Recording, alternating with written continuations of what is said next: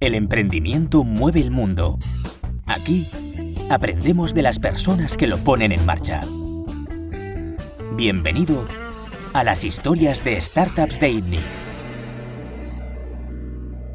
Bueno, bienvenidos a una nueva tertulia de ITNIC. Eh, como veis es un formato nuevo, un formato con, con audiencia real, porque esto de hablarle a, a YouTube la verdad es que no mola, mejor ver caras. Em, y también es un nuevo formato de pitch eh, y un nuevo formato de, de QA. ¿vale? Eh, hemos decidido juntar eh, las tres cosas que hacíamos los jueves en un solo formato, que es una tertulia abierta donde la gente puede venir físicamente aquí en calle Pujadas número 100. Em, y dedicaremos la primera media hora a comentar novedades del ecosistema, la segunda media hora será em, interactiva y os pediremos a vosotros que nos hagáis preguntas, sobre todo enfocados a las primeras etapas de las startups, que es un poco lo que intentamos hablar este jueves, o sea, los jueves, eh, cómo ir de cero a un millón de euros.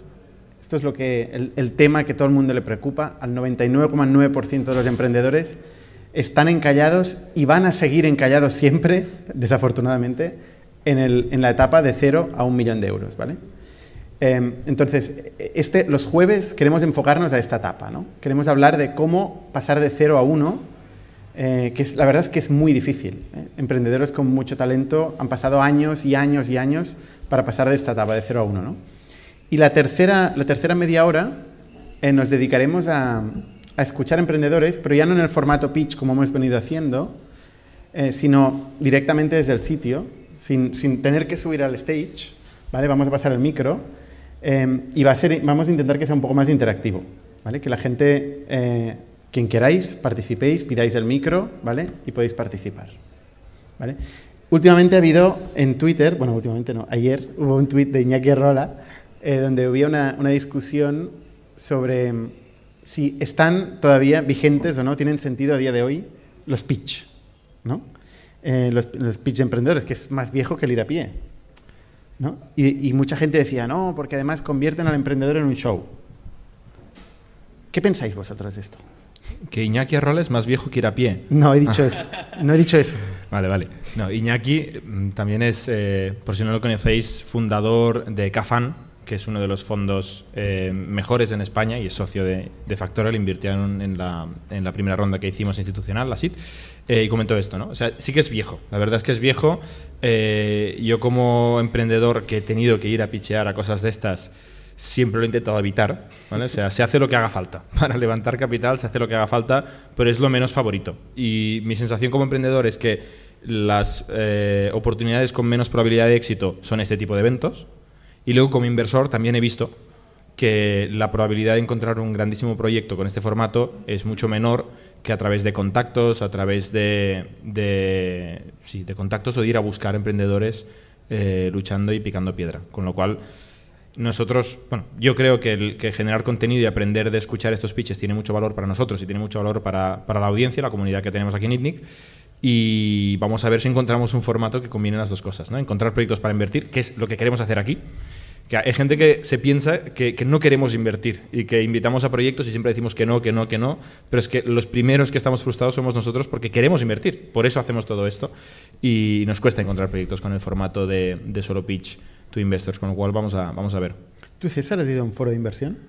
¿Un foro, un foro de inversión? ¿O un pitch? Eh, bueno, dice el pitch aquí, si te acuerdas. Aparte de este. Em, es el único que hice eh, así con este formato como para abrir eh, una oportunidad. Em, pero, o sea, pensándolo, realmente es útil para el propio emprendedor porque puede practicar lo que luego va a tener que hacer al final de cada etapa. Porque eh, cuando tú estás dando una ronda, al final lo que tienes que pasar es por un, lo que se llama un comité de inversión, ¿no? donde tú presentas delante de todos los partners del fondo, o un, gran número de partners del fondo en el que estás, eh, y tienes que explicar tu proyecto en literalmente tres minutos. Eh, ellos ya tienen un poco de background, obviamente, eh, tienen tu deck, tienen el, pitch interno que, les ha hecho el partner con el que estás trabajando y tal. Pero al final es un formato muy parecido. Tú estás hablando delante de un montón de gente que no conoces y que no has visto nunca. tienes que defender tu proyecto y te van a hacer preguntas y al final del todo pues te van a dar un feedback. Quizás no te lo dan en el momento, sino que te lo dan eh, pues, el día siguiente o, o, a final de la semana, eh, típicamente. Eh, pero el formato es el mismo. O sea, tú estás hablando delante de un montón de gente presentando, presentando el proyecto y defendiéndolo. Así que yo creo que como práctica, por lo menos, es útil. Yo creo que es un los poco- fondos, perdona, ¿eh? Los fondos buenos te dan feedback el mismo día, al cabo de una hora. Sí. Como menos bueno es el fondo, más días pasan en dar feedback. Esta es mi experiencia. Y generalmente, si quieren invertir, te van a decir el mismo día que si es que sí, es espera. rápido, si tarda, no vaya a cosa. Sí, perdona. Yo creo que este es un debate interesante y creo que se divide en, en dos, en dos, mm, categorías. ¿no? Uno es, ¿tiene sentido el pitch, to- o sea, pitchear? ¿Tiene sentido el pitchear públicamente, los foros de inversión, los com- pitch competitions, etcétera? Y la otra es, ¿es un buen método para un fondo de capital riesgo eh, para captar proyectos de calidad? Yo creo que son dos cosas diferentes. ¿no? La verdad es que nosotros empezamos con esto como un formato más de generar contenido y transmitir a la gente lo que es presentar a un inversor. ¿no? Nosotros lo hemos hecho muchas veces. eh, yo he hecho muchos eh, pitch públicos en foros de inversión eh, y tal. Y, he aprendido un poco pues, de este proceso, ¿no? Y qué funciona y qué no funciona. Y, y- creo que enseñarle a gente que está en fase cero qué es pitchar un proyecto, qué tipo de feedback vas a recibir, ¿no? Eh, yo creo que es útil. La verdad es que creo que es útil. Si no, no lo hubiera hecho. Otra cosa es que para el fondo sea el mejor canal para captar proyectos. ¿no? Y ahí, eh, bueno, esto es una discusión más profunda. Yo creo que sí. Yo creo que puede ser una un buen canal, pero claro, eh, los proyectos que llegan son parte de, de la definición del propio canal. Es decir, muchas veces dicen en Silicon Valley que tiene que tener el mejor fondo del mundo eh, para tener éxito y la respuesta siempre es ser el mejor fondo del mundo. O sea, básicamente es, es, un, es, un, es un mundo muy reputacional, muy de outliers, de muy pocos proyectos de éxito y para ser uno de estos proyectos que, que, que han recibido los grandes proyectos de éxito, o sea, para ser un VC que ha recibido los grandes proyectos de éxito es muy difícil, pero una vez lo, lo consigues, pasas a conseguir los mejores proyectos del mundo, ¿no? Y aquí pasa lo mismo. Es decir, si por aquí pasa eh, el siguiente Mark Zuckerberg, pues oye, este, este pitch pasaría a ser eh, pues muy famoso, ¿no? Y la gente ven- vendría, ¿no? Pero ¿cómo conseguimos generar este pipeline? Bueno, pues esto es lo difícil, ¿no? Yo creo que eso, es- eso estamos. Lo que tiene la etapa SIT, eh, las primeras etapas de los emprendedores, es que son potencialmente infinitas. Es decir, todo el mundo es emprendedor, de una manera o de otra, ¿no? Todo el mundo quiere empezar una startup, o mucha gente, muchísima gente. Nosotros recibimos muchos proyectos. Pero ¿cuántos proyectos pasan a la siguiente etapa? ¿Cuántos proyectos aguantan en tres años y a cinco? ¿no? ¿Cuántos consiguen financiación? ¿Cuántos consiguen llegar a 100 millones de euros? Muy pocos. ¿no? Entonces, bueno, eh, por eso si hacemos un- una competición de pitch, siempre va a estar llena. ¿no? Sí, sobre todo si, si la gente piensa que podemos invertir. Y en nuestro caso, podemos invertir. Em, conseguir los mejores proyectos es muy difícil para todos los fondos. Casi todos los fondos pierden dinero. Casi todos los fondos. Es una realidad que la gente no se imagina. ¿eh? Es un negocio muy difícil el Venture Capital.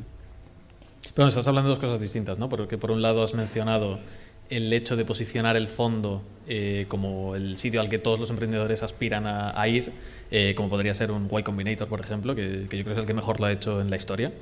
Eh, y por otro lado es el, el- el éxito previo que haya tenido el fondo eh, a base de invertir en proyectos lo que hace que más gente quiera, quiera entrar, eh, quiera tenerlos como partners, ¿no? que podría ser un Sequoia, eh, un Index, cualquiera de estos así un poco, un poco grandes. Em, bueno, yo, yo creo que en este caso lo que más sentido tendría es un poco el, el tema de Y Combinator, ¿no? El, eh, que bueno, yo es un poco lo que, lo que Indic está haciendo, el producir contenido relevante, contenido que ayude a la gente de verdad, eh, al final hacer como una escuela de startups, em, pero localizada en un, mercado, en, nuestro caso, ¿no? Em, y yo, yo creo que tiene sentido el, mantener el formato también, porque es que cuanto más lo hagas, mejor lo vas a hacer, mejores proyectos vas a recibir, y es lo que dices, más vas a poder ver los efectos que ha tenido a, lo largo del tiempo, ¿no? Porque si de repente uno que hizo, el, que hizo pitch hace un año, eh, dentro de cinco años hace un exit, un exit de un billón, es lo que dices. eh, mucha más gente va a querer venir aquí a pitchear porque va a decir, hostia, eh, por aquí ha pasado gente, gente interesante. Luego falta el milagro de que hayamos decidido invertir en ese. Son tantos milagros. Yo, creo que el, caso de Y Combinator es un caso interesante. Es, un caso de, de challenger. Al final, cuando tú haces algo, oye, vas a recibir un montón de gente que te dice, esto no tiene ningún sentido, ¿no? Y requieres cierta opinión fuerte, ¿no? Cierta convicción para seguir haciendo algo que además es tan intensivo. O sea, nosotros el, contenido que hacemos o requiere un esfuerzo importante, ¿no? Dedicamos horas a, esto, ¿no? Pero tenemos la convicción de que sirve, entre otras cosas, porque hablamos con mucha gente y nos dice que, que le sirve, ¿no? Eh, y por eso lo seguimos haciendo. Eh, Paul Graham vendió su empresa, cuarenta y pico millones de euros, em, que se llamaba Vía Web, y se dedicó a escribir, a generar contenido durante bastante tiempo, ¿no? Y a explicar, cuando él había montado, conseguido Venture Capital, había vendido la empresa, a decir que el Venture Capital era una mierda, ¿no? Y, claro, esto era, era, un mensaje potente, era un mensaje popular, ¿no? un día fue a una charla, hizo una charla en una, creo en Stanford o en Berkeley, con todo de programadores y les dijo, oye, eh, vosotros sabéis hacer lo difícil, que es crear productos. El negocio se aprende en dos patadas y los VCs son un fraude. Básicamente, este era el mensaje. Muy fuerte, un mensaje muy, muy diferente, muy, muy contundente. Claro, la gente dijo, hostia, esto es la hostia, ¿no?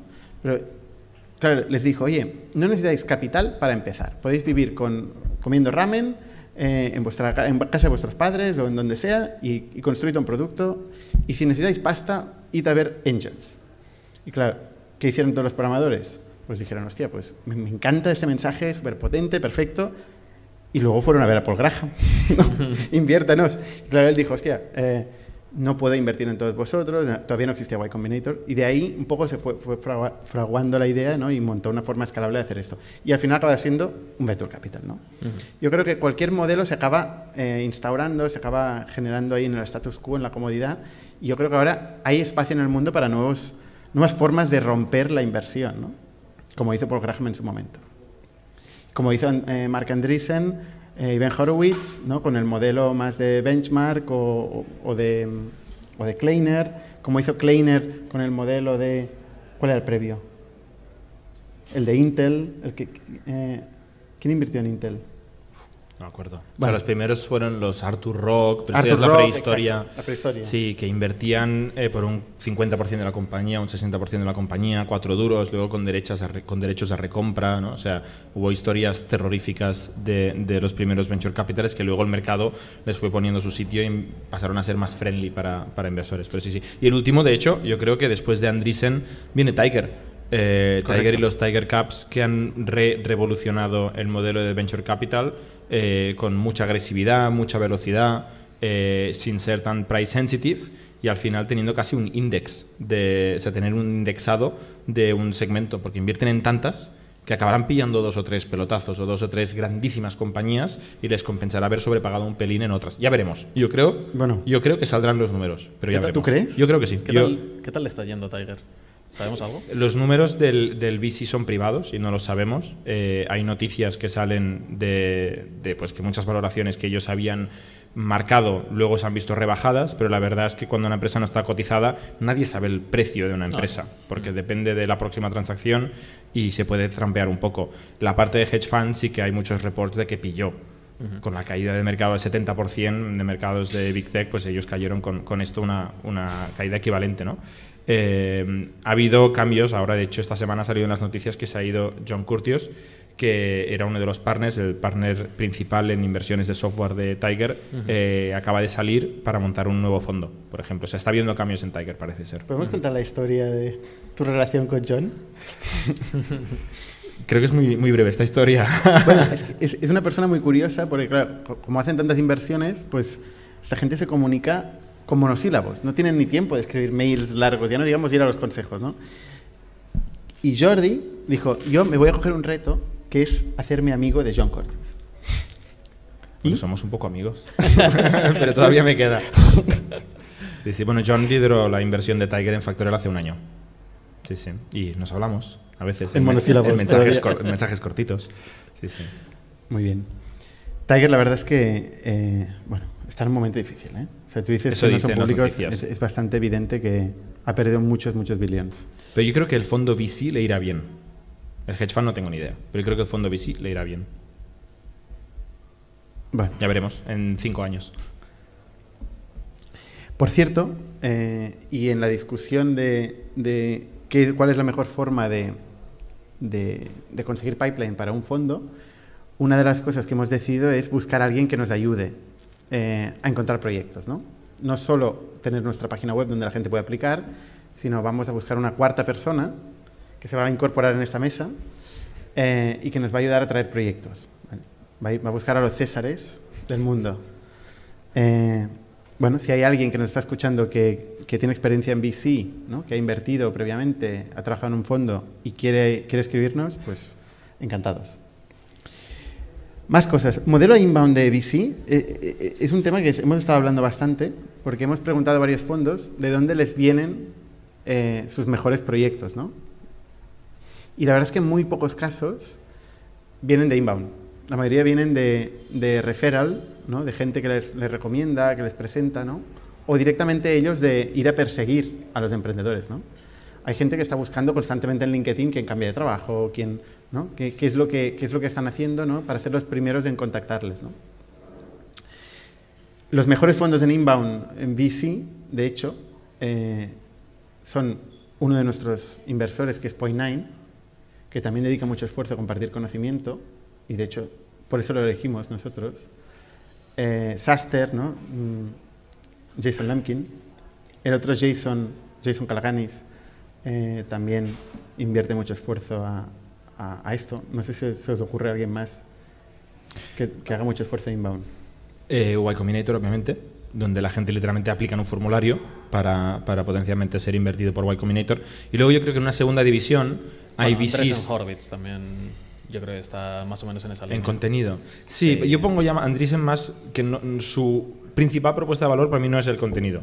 Que en los otros yo creo que sí, realmente. O sea, yo, yo seguía a estos inversores que ha dicho Bernat ahora por su contenido y luego conocí al inversor Andreessen.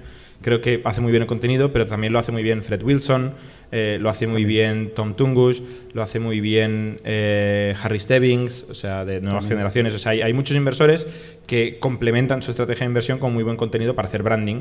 Eh, ¿Cómo se llama? Logan Bartlett, que tiene el podcast este de, de no sé qué, Cartoon- Cartoon, Avatars. Mm. Eh, hay, hay varios VCs, David Sachs tiene muy buen blog y muy buen Twitter. O sea, hay varios VCs que hacen muy buen contenido, pero no diría que es su principal eh, canal de adquisición, simplemente pues destacan por su, por su contenido. La gente de Acquired, Sí, sí. que son angels, tienen, Mm, ¿no? Supongo. Sí, no les conocía a nadie, con respeto. Pero ahora sí. Pero ahora os conoce todo el mundo. Sí, sí. Claro, claro. Muy bien. A ver, más cosas. Venga, que tenemos aquí puntadas. Siempre tenemos una listita. Eh, bueno, lanzamiento de Latitude. Bueno, Cuéntanos, sí, sí, sí. cuéntanos. ¿Tú, quién eres, César? ¿Qué es latitud? A ver, en 30 segundos. eh, vale, bueno, ¿quién soy yo? Da igual. 5 segundos. Eh, soy César. Ya está, cinco Vale. segundos. Latitude. Eh, Latitude es una herramienta de BI de nueva generación, eh, basada en la colaboración en tiempo real, eh, basada en pues, el el tipo de cosas que tienen herramientas modernas como Figma, Notion, etcétera, etcétera, pero aplicado al mundo del análisis de datos. ¿Es el Figma de los datos? Podríamos decir que sí. Pero se va a vender por más de 20 billion. Pues esperemos. Em, y nada, sí, esta semana finalmente hemos eh, podido hacer el lanzamiento eh, de la versión 1.0. Em, lo hemos llamado así porque van a venir muchas más versiones después. Esto es como la primera con la que nos sentimos cómodos eh, realmente proponiendo a la gente, oye, eh, pásate a Latitude, puedes dejar tu VI actual. Eh, obviamente tienen que renunciar a una serie de cosas. No, no, no hemos llegado a feature parity eh, ni de lejos. Eh, llevamos trabajando en Latitude desde febrero. Em, pero sí que estamos... Eh, ¿Existe el feature parity? O sea, ¿se puede llegar a- con, un- con un player que lleva 10 años y, o 5 años Feature y tiene parity- un montón, de, un montón de pasta? Entendido como copiar las features al 100%, creo que no tiene ningún sentido. Claro que no. Em, pero sí que hay un set de features que son más eh, core. No sé hablar en castellano. He dicho muchas palabras.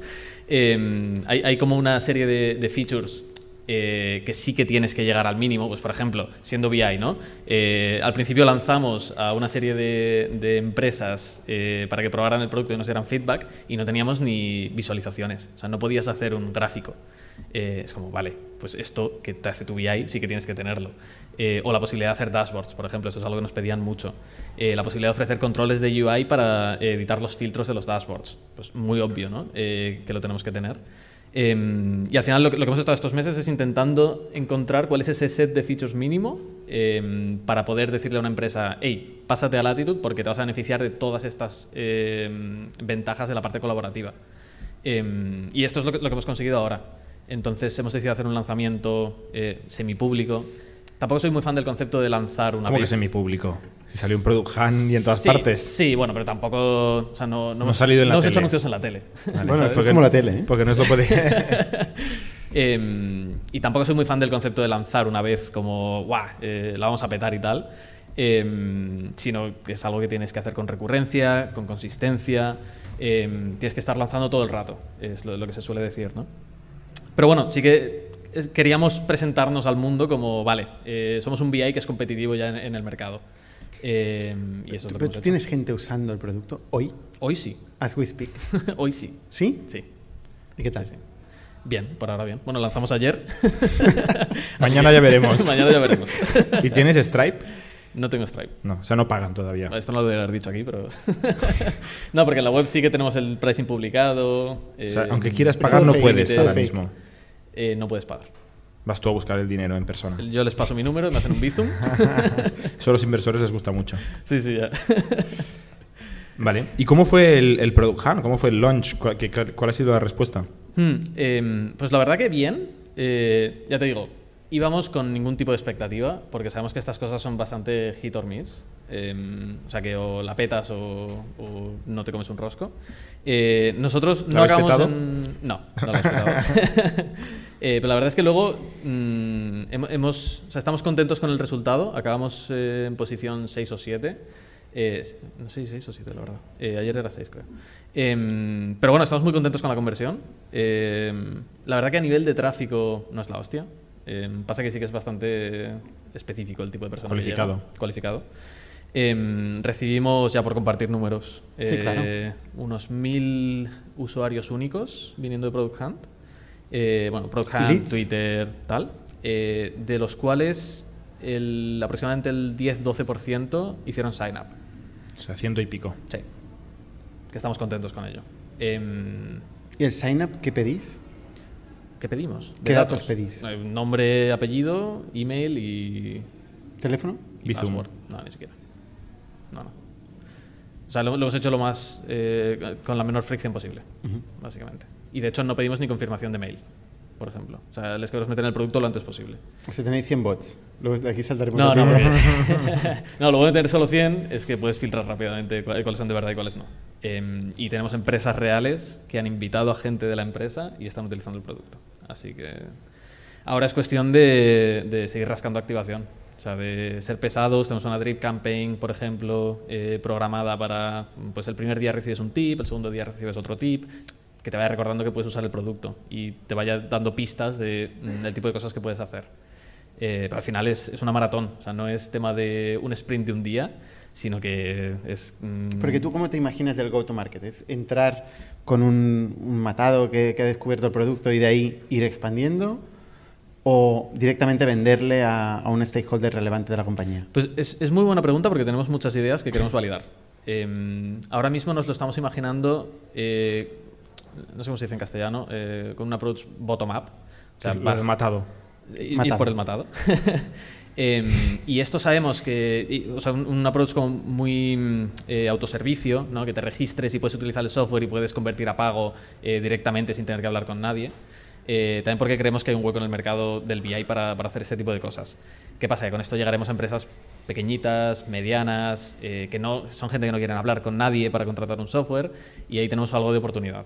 Eh, sabemos que en cuanto vayamos más up market, en cuanto eh, vayamos a pues, mm, deals un poco más enterprise, ahí tenemos que tener estructura de ventas y, es un top-down. Y eso, lo tenemos muy claro. Eh, pero bueno, como a nivel de estructura nos conviene mantenernos pequeñitos por ahora, quizás tiene sentido para nosotros ir a por las empresas más pequeñas, donde les podemos ayudar de forma eh, autoservicio, eh, generar una maquinita de leads y feedback, sobre todo, que es lo que más nos interesa, eh, y trabajarlas de esa forma. Muy bien. Yo me acuerdo de hablar contigo las últimas semanas, desde hace un mes y medio o así, que siempre la pregunta es, ¿y el launch? ¿Y el launch? ¿Cómo va el launch? Y tenías tú ahí como atragantado el launch, ¿no? Y es como, "Ay, todavía no, una semana más, una semana más. Ahora ya está, ya te has quitado esto y has aprendido que launch cada día, ¿no? Y, y te has quitado como esa gran piedra que tenías, que seguramente en lugar de hacer progreso cada día, te esperabas a la gran fecha. Ya está, pasada. Ahora ya has lanzado, ¿no? No hay, no hay vergüenza. Ahora No, no. iterar cada día, Ahora cada empieza el semana. trabajo de verdad. Exacto, sí, sí. Pero que es, o sea, recomendación a gente que esté esperando hacer el launch es hazlo ya. Sí, sí. 100 Cuanto- signups, perfecto. mejor, sí. 1000 también, 10 también. Y la semana siguiente, pues otros 10, otros Y 100. ¿no? nosotros hemos lanzado mm, con falta de features por todas partes. Eh, y hay un montón de casos de uso que no cubrimos. Eh, pero sí que nos hemos enfocado mucho en Pero se estaba frenando, ¿eh? Mi sensación desde fuera es que os estaba frenando, porque querías como suficientemente bien Es para que hacer el launch. Creo que teníamos una idea bastante clara de lo que teníamos, de lo que necesitábamos tener. Eso es un Eh, clásico de gente que viene a hacer el pitch. Mm. Dice, no, es que, es que sé exactamente lo que necesito. Y la experiencia nuestra es no. Ya. Nunca sabes exactamente lo que necesitas. En nuestro caso, fíjate que creo que la diferencia es que nosotros somos nosotros sí que lo sabíamos. hardcore users. No, somos, somos hardcore users del producto. Ya, te troleo un poco, ¿eh? Llevamos haciendo dogfooding desde que lo tenemos, básicamente. Con todos los muchos datos que tenéis a gestionar. No, o sea, no son muchos, pero sí que son suficientes para poder hacer dogfooding y poder ayudar a empresas similares, por lo menos. Entonces teníamos claro de que es lo mínimo que hace falta en un BI. Llevamos usando BIs un montón de años. Y Yo no sé si estoy de acuerdo con el tema del lunch. ¿eh? O sea, David Sachs, precisamente, tiene una, un post que habla de la, la cadencia, la importancia del lunch, ¿no? de, de crear la organización como si fuera un reloj donde van, pasan cosas con una cadencia predictible. El hecho de tener una, una deadline, yo soy muy fan de las deadlines, tú lo sabes, ¿no? tener una deadline para toda la compañía que hay un día que pasan cosas, eh, yo creo que ayuda mucho a sincronizar. Y las compañías hay que sincronizarlas, pues si no cada uno va, va a su lado, ¿no? Sí, pero es que vivís en universos diferentes. ¿Por qué? Tú vives en un universo Sí, de cuatro cero- personas, cero uno. tú en uno de 800. Ya lo Claro. sé. Así a cuatro personas así que hay que sincronizarlas, mal vamos. Bueno, al, O sea, final, al final es un commitment. Mi comentario es. o sea, Es como- acuerdo- es el de acuerdo- examen, es el examen, está al día. Sí, a mí me gusta el concepto de la cadencia, pero el problema es que cuando estás tan temprano y no sabes nada, no sabes lo que necesitas, no sabes lo que necesita el cliente, lo que hay que hacer es ir haciendo, ir haciendo, ir, haci- ir descubriendo la verdad, ¿no? Como en los videojuegos, ir descubriendo terreno, ir cogiendo feedback y tal. Y, y si esto lo descubres cada tres meses o cada seis meses, estás muerto. Tienes que descubrirlo cada semana. Este es mi, mi, mi, mi punto para este estadio. Cuando ya tienes, desafortunadamente, 800 personas, pues más te vale tener un ritmo que la gente no se vaya y tengas ahí un equipo en un rincón esperando a que, a que esté bien, bien, bien. Y dices, no, no, el 31 de septiembre. ¿Por qué? Porque no. ¿no? O sea, al final es una fecha. Pues esa fecha sale todo. Venga, tres minutos tenemos para comentar el último tema. Twitter. Jordi, cuéntanos, ¿qué, qué va a pasar con Twitter? Bueno, no sabe nadie lo que va a pasar con Twitter, pero lo que ha pasado esta semana, eh, supongo que todos sabéis todo el drama de Elon Musk y Twitter, ¿no? Eh, parece ser que Elon Musk se ha cansado de luchar y ha dicho que vale, que sí, que compra Twitter por 44 billones de dólares, a 54,20 dólares la acción como había ofrecido hace unos meses, y que estaba discutiendo, en teoría, porque no le habían dicho que, había muchos bots y luego se había dado cuenta que había muchos bots y estaba acusando al management, estaba acusando la calidad de la plataforma, el daño que estaba haciendo en la sociedad y en el free speech, todo, todo, todo. Y ahora resulta que dice, uy, que no, que, que sí que me lo quedo. Eh, nadie sabe obviamente lo que hay en la cabeza de Elon Musk, pero lo que hemos leído, lo que he leído, es que por una parte pinta que iba a perder, por otra parte, eh, la semana pasada, no sé si lo visteis, se publicaron muchos SMS, muchos mensajes privados entre Elon Musk y su círculo cercano, que es un poco Muy divertidos. humillante. Para mí es muy divertido. Se puso nervioso. Yo creo que es un poco humillante para él y para sus amigos. Él no quedaba tan mal, yo creo, en los mensajes. Bueno, porque él está loco ya. Yo creo que le da igual todo. Pero sus amigos que, yo qué sé, Jason Caracanis, que Guau. salto, Uy, saltaría una, grana- una granada por ti. este ha pillado un poco. Me gustó mucho eso. Y Larry Ellison, que dice, ah, si quieres un billón, mira aquí. Eh, ¿Quieres dos? Vale. Con una ligereza que, que flipas. Lo mismo que me pasa a mí. Sí, pero con un euro. o con dos. Pues hay, una teoría que es decir, oye, que se ha acojonado de que, de que de repente van a publicar toda su vida si siguen investigando esto y seguramente tendrá problemas para él y para su, y para su círculo más cercano. Y la tercera teoría que hablan mucho es que el tío está priorizando. Tiene un launch de SpaceX muy, muy complicado a la vuelta de la esquina y ahora tiene que estar aquí luchando una cosa que tiene pinta que perderá. Eh, Tesla eh, acaba de anunciar resultados y ha entregado menos coches de los que tenía previstos. O sea que tiene problemillas en sus 800 empresas como para estar luchando una cosa que parece que es inganable. Son Y a- 44 billones de nada. Esto se rasca. fácil. bueno, se rasca fácil, ya veremos, porque uno de los problemas es que no queda claro que los tenga. Porque eso consiguió unos acuerdos hace meses. Por antes. De, por SMS, antes de que se multiplicaran por cuatro los tipos de interés, de que cayeran los stocks públicos un 70%, varias cosillas han pasado desde entonces. Y ahora que tiene el SMS como garantía para, para perseguir a toda esta gente, ¿no? No me gustaría ser Elon Musk estos días. Y, y sobre todo no me gustaría para- por, por heredar esta plataforma. Esta- estuve escuchando el otro día a um, Bob Iger, de, ¿no? que fue ex CEO de, de Disney, y contaba su experiencia en, en Recode, eh, no sé si conocéis, ha habido Cara una- Swisher. Sí, con Cara Swisher. Eh, ha habido una conferencia eh, que, es curiosa, porque va, mucha gente pues así conocida, ¿no? Y, y Cara Swisher, que hace muy, yo creo que hace muy buenas preguntas, a mí me gusta Cara Swisher, eh, le preguntaba, oye, pero tú no estuviste a punto de comprar Twitter. Y dijo, sí, nosotros estuvimos a punto de comprar Twitter, reunimos al board, y sí, estuvimos a punto de hacer la oferta. La oferta tenía un montón de páginas, no nada que ver con, imagínate, Disney comprando Twitter. Eh, era mucho más barato de lo que se está planteando ahora. Y una vez ya teníamos el board decidido, el board de Twitter y el board de Disney, el tío dijo, estuvo volviendo a casa y dijo, oye, esto va a ser un marrón para Disney. o sea, todos estos problemas de free speech, o sea, ¿qué hace Disney que se dedica a hacer entretenimiento resolviendo estos problemas de la humanidad, de free speech, de cancellation y tal? Y el tío tuvo una iluminación y dijo, no lo hacemos. Además que va muy en contra de todo el discurso que había tenido Disney hasta entonces, ¿no? De siempre tenían muy controlado todo, toda la comunicación que hacían, eh, todo en los parques estaba perfectamente eh, controlado al milímetro. O sea, imagínate tener una plataforma donde cualquiera puede decir cualquier cosa. O sea, para ellos era un canal de distribución, era pura distribución. Vamos a ir colocando el contenido ahí, ta, ta, ta, ta, ta, ta. Pero claro, ¿y todo lo que viene con eso? Bueno, y ahora eh, la última, eh, que eso sí que lo ha publicado Elon Musk en su Twitter, es que la compra de Twitter es el primer paso para su gran proyecto vital que es X.com, que creo que lo define como la super app, que todo el mundo piensa en WeChat, ¿no? esa plataforma o app o como lo querramos llamar, donde te comunicas, pagas, eh, interactúas con el mundo real, etcétera. No sé, o sea, X.com, eso ha dicho o Elon sea, Musk. se ha quedado siempre con este dominio, El tío se agarró ahí fuerte, ¿eh? porque Sí, este sí. es el dominio de su empresa PayPal, o sea, la- antes de PayPal. el 50% de PayPal. Sí, sí. Pues y lo mira. sigue manteniendo y lo va a volver a revivir. Qué interesante. Muy bien, muy bien. Oye, pasamos al formato, al segundo formato. Ahora sí, preguntas. Exacto. Vale, empiezo yo. Venga, Bueno, primero con un anuncio de que el preséntate, Dani, Ah, que- bueno. que la gente igual no te conoce. Detrás, detrás de las cámaras. Está bien, sí, siempre estoy detrás de las cámaras. Soy Daniel, eh, media manager de ITNIC. Y bueno, primero un anuncio que el lunes tendremos a Norskin eh, con un anuncio bastante, bastante importante de que van a estrenar su nueva sede aquí en Barcelona. Pero hablando al respecto, eh, un poco de este podcast, bueno, Norskin, para machacar un poco su misión, es una fundación que invierte solo en proyectos que generan impacto.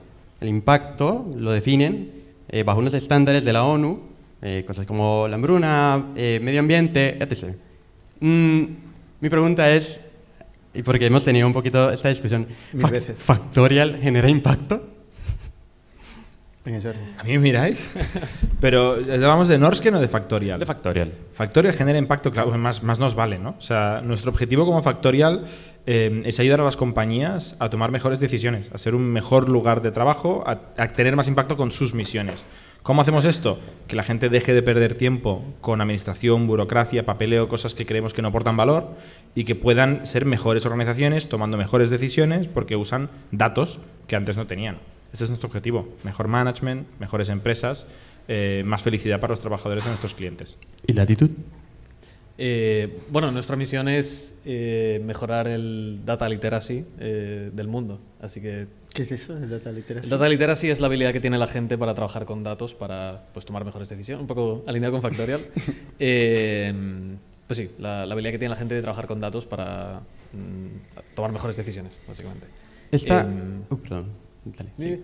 No, un poco esta, esta misión que ha dicho tanto Jordi, eh, bueno, como tú, César, ¿fue el factor motivacional para emprender o fue primero por detectar un mercado y, Hay y decir, y decir, hay una oportunidad de negocio? buena Hay, hay muchos factores motivacionales para emprender. Yo veo mucha gente que quiere emprender, hay gente que decide, yo quiero montar algo porque quiero ser mi propio jefe, una motivación. Hay otra gente que dice, oye, yo quiero ganar dinero, mucho dinero, otra motivación. Hay gente que dice, oye, esto está roto, llevo mucho tiempo viéndolo roto y tengo que arreglarlo. Esta sería mi categoría de motivación, ¿no? Cuando veo cosas rotas y hay gente que dice, hostia, es que quiero emprender y no tengo ideas. Y digo, ¿cómo puede ser? Pues está todo roto. Entonces yo veo cosas rotas, grandes, rotas, sistemáticamente con el tiempo y no puedo, no puedo seguir viéndolo. O sea, me tengo que meter. Es como cuando, como en el café, ¿no? Un día que el café no, fun- no, no- no funcionaba bien, ¿no? No, no, no estaba bien el café, ¿no? Con Jordi. Eh, y, ostras, dijimos, que, alguien dijo, hay un problema con el café. Pues vamos a arreglarlo. ¿no? Paramos del mundo y arreglamos el problema que había con el café. Yo creo que esto es lo que caracteriza a muchos emprendedores de mi categoría y creo de la misma que Jordi. ¿eh?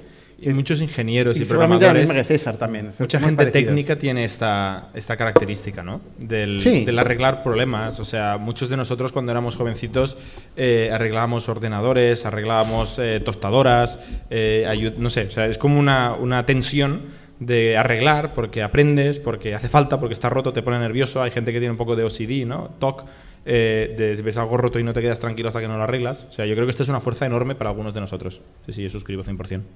¿Y, y tú, César? Pues mira, yo en mi caso eh, fue curioso, porque, a ver, yo siempre sabía que, que quería emprender. Eh, es algo innato, no sé, siempre me ha apetecido hacerlo. No sé por qué, la verdad, no, no podría explicarlo. Eh, y a principios de este año, que es cuando ya empecé a pensarlo en serio, eh, ya había dejado Factorial y tal, eh, me puse como ciertas cosas que quería cumplir, eh, como ciertos límites, ¿no? Eh, y quería, o sea, sabía que quería, por ejemplo, trabajar en algo eh, que me entusiasmara. Y, y, hostia, el, el mundo del data es algo que, que realmente descubrí en Factorial. eh, y es algo que dije, hostia, es que me encantaría pasar los próximos 10 años trabajando en, en este sector, ¿no? Y esto ya fue como un- uno de los límites que me puse. Eh, otro de los límites que me puse, hostia, pues me gustaría hacer un producto eh, que todo el mundo usara cada día. O, no, no todo el mundo, sino todos los clientes que tengamos en el producto lo usara cada día. O sea, que no quiero hacer un, eh, yo que sé, un e-commerce, por ejemplo, podría hacer, eh, vendiendo cursos de, de data para arreglar el mismo problema que estoy haciendo. Y tú has trabajado años en un e-commerce, ¿eh? Sí, sí, pero, pero no es lo que quería hacer en este momento. Vale, vale. O sea, al final es uno de los límites que me puse. Em, sabía que quería hacer un producto también que tuviera un componente de self-service muy grande. Eh, también porque va muy en- encaja mucho con cómo yo pienso. ¿no? Entonces, con esa serie de constraints, eh, de límites, acabé llegando a eh, la idea concreta en la que quería trabajar y decidiéndome, hostia, pues eh, voy a coger y lo voy a montar. Pero sí que quería que todo encajara dentro de esos límites personales que, que me puse yo mismo. O sea, fácil no es, ¿eh? Encontrar una cosa que sabes que te va a llevar 5, 10, 15 años de tu vida. O sea, no es fácil. O sea, tampoco lo trivialicemos. Pero, ostras, hay problemas muy gordos que, que hay que solucionarlos. Y yo no conozco personalmente a nadie eh, que haya emprendido para ganar dinero y haya ganado dinero. Personalmente. Tendría que pensar. Yo lo he pensado. ¿Hay más preguntas? Sí, eso es todo. Eh, ¿Preguntas? Bueno, también, ponte de pie. No hemos dicho, pero antes habíamos decidido que la mejor pregunta, tanto de ahora como durante el pitch, eh, cuando acabemos la elegimos nosotros y invitamos a una cerveza. A ver si así se animan. ¿Las estás apuntando? Eh, no, pero me acuerdo de la cara. Vale, a ver, y un poco en la línea de lo que hablabais de eh, ayudar en esas primeras fases iniciales a los emprendedores y tal. Y creo que esta va para ti, Bernard, porque creo que tú entraste para llevar ventas en Factorial. ¿Cómo fue ese primer año eh, cuando empiezas a vender B2B? Un poco que, cómo fueron los primeros pasos, cómo organizasteis los equipos, cómo creció también. O sea, no es que entrara yo para llevar ventas, eh, pero sí que es verdad, o sea, yo, entré desde el principio, yo soy fundador también de Factorial, sí que en un momento dado yo estaba también en otros proyectos y me, me focalicé en el problema de las ventas en el año 3. Es decir, llevaba ya tres años Factorial. Eh, estuvo muy estancado los primeros años de Factorial. Teníamos vendedores que no vendían. Es una putada esto. Porque no sabes si es culpa del vendedor o es culpa del producto. Y esta etapa es terrible, terrible, ¿no?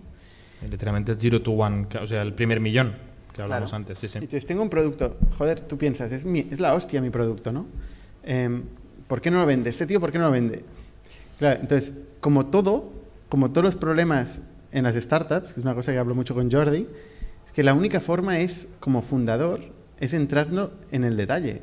O sea, tú no puedes, mm, para algo tan crítico como cómo vender en la empresa, tú no puedes coger a un tío o una tía y decirle, toma, eh, el problema más crítico de la empresa, ¿no? Llámame cuando, cuando lo hayas conseguido, ¿no? O sea, evidentemente es que este es todo el problema. Entonces, hay que ir, hay que ir, tirar del hilo, ver- ir a ver al cliente, entender qué está pasando, intentar dividir los problemas siempre en dicotomías. O sea, que es que mi problema es el pipeline o mi problema es la- el closing. O sea, separar siempre, yo, yo soy muy de, de romper el problema en dos, ¿no?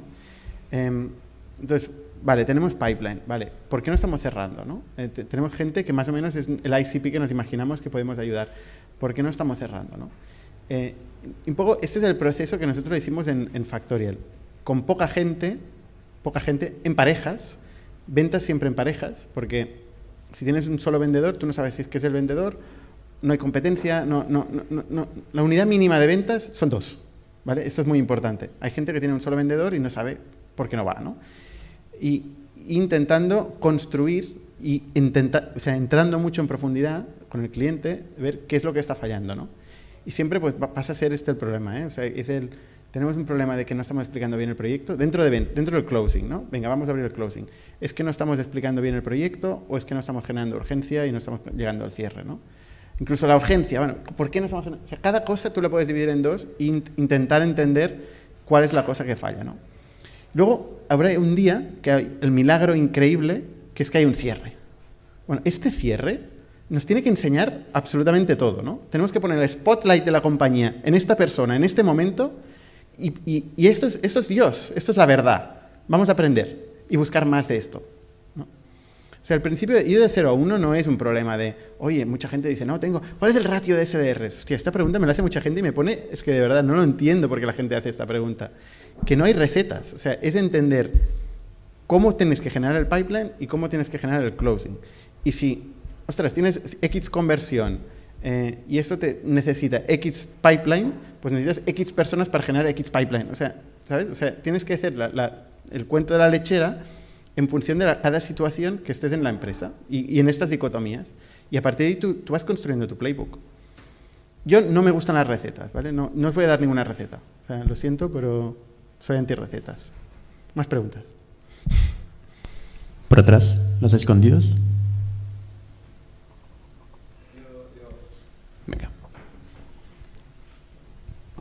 Ferran quiere la cerveza. Yo que sí. Preséntate, Ferran. Uh, hola, soy Ferran um, y bueno, he trabajado aquí en la casa durante unos cuantos años y, y no me he ido muy lejos.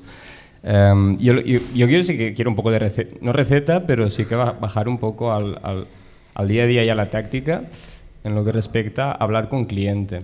Yo lo que he visto en el, en el del 0 a un millón es que no toda la compañía habla con cliente. La conversación con cliente y el conocimiento con cliente suele a veces quedar en, en ventas y en customer. Y después marketing, growth, producto, ingeniería, muchas veces vive bastante alejado del cliente. Y esto genera pues fantásticas ideas. Tienes una persona escribiendo un headline para un cliente al que no conoce y bueno, pues os podéis imaginar, ¿no? ¿Tenéis o habéis alguna vez implementado algún tipo de framework o approach sistemático para tener esos equipos más cerca del cliente? Te contesto, o sea, en el 0 a 1 de Factorial, ¿no? Cuando llegamos al primer millón, hay una historia muy larga de modelos de negocio que no funcionaron y tal, pero desde el 0 clientes, 0 euros de, de, ARR en este caso, al cliente número, no me acuerdo, 900 de, de un millón de euros, eh, el, mm, ventas y customer casi no existían. O sea, teníamos un par de personas en ventas y un par de personas que contestaban a, tickets de support y estábamos todos muy juntitos, toda la empresa, que éramos 15 personas o, o, algo así, o 12 personas, estábamos literalmente y físicamente muy, muy, muy, muy, muy, muy juntos y cuando eh, yo estaba viendo un cliente eh, gritaba mucho y lo oían todos la conversación como había ido. Si, si, iba a verle, pues me llevaba César o iba con Pau, que era el, César era nuestro, nuestro director de producto, Pau que era nuestro director de tecnología eh, o un vendedor y luego volvíamos y mientras comíamos lo explicábamos todo. O sea, no había ni frameworks, ni metodologías, ni nada. Lo que había es un equipo muy, muy, muy enganchado eh, que no hacía reuniones, casi, pero que estamos todo el rato hablando en voz alta todos con todos. Y oíamos todo. El vendedor, que te digo, que casi no había vendedores, pero sí que había, ¿vale? Habían un par, que los conoces tú. Eh, y, y, el programador, y el diseñador, y la persona de marketing, y el CEO, y el tal, todos oíamos lo que hacíamos todos. Y esa comunicación eh, pues era constante, ¿no? Y el feedback loop, que es una cosa que nosotros ahora que estamos creciendo intentamos reducir, feedback loop era instantáneo porque es que no había privacidad por, por, por, diseño. ¿no? Que esto es una cosa que, en mi opinión, el, el, trabajo distribuido en las primeras fases lo hace muy difícil. Porque sí, es cierto, era una, era una molestia estar todo el día oyendo a gente, pero es que no me imagino que hubiéramos conseguido nada si no estuviéramos todo el día escuchándonos todo entre todos, ¿no? Y esto es de cero a un millón. A partir del millón es cuando ahí empezamos ya a decir, oye, SDRs, Account Executive, Customer Experience, Marketing, tal, ¿no? Y a escalar las cosas. Pero de cero a uno no había nada.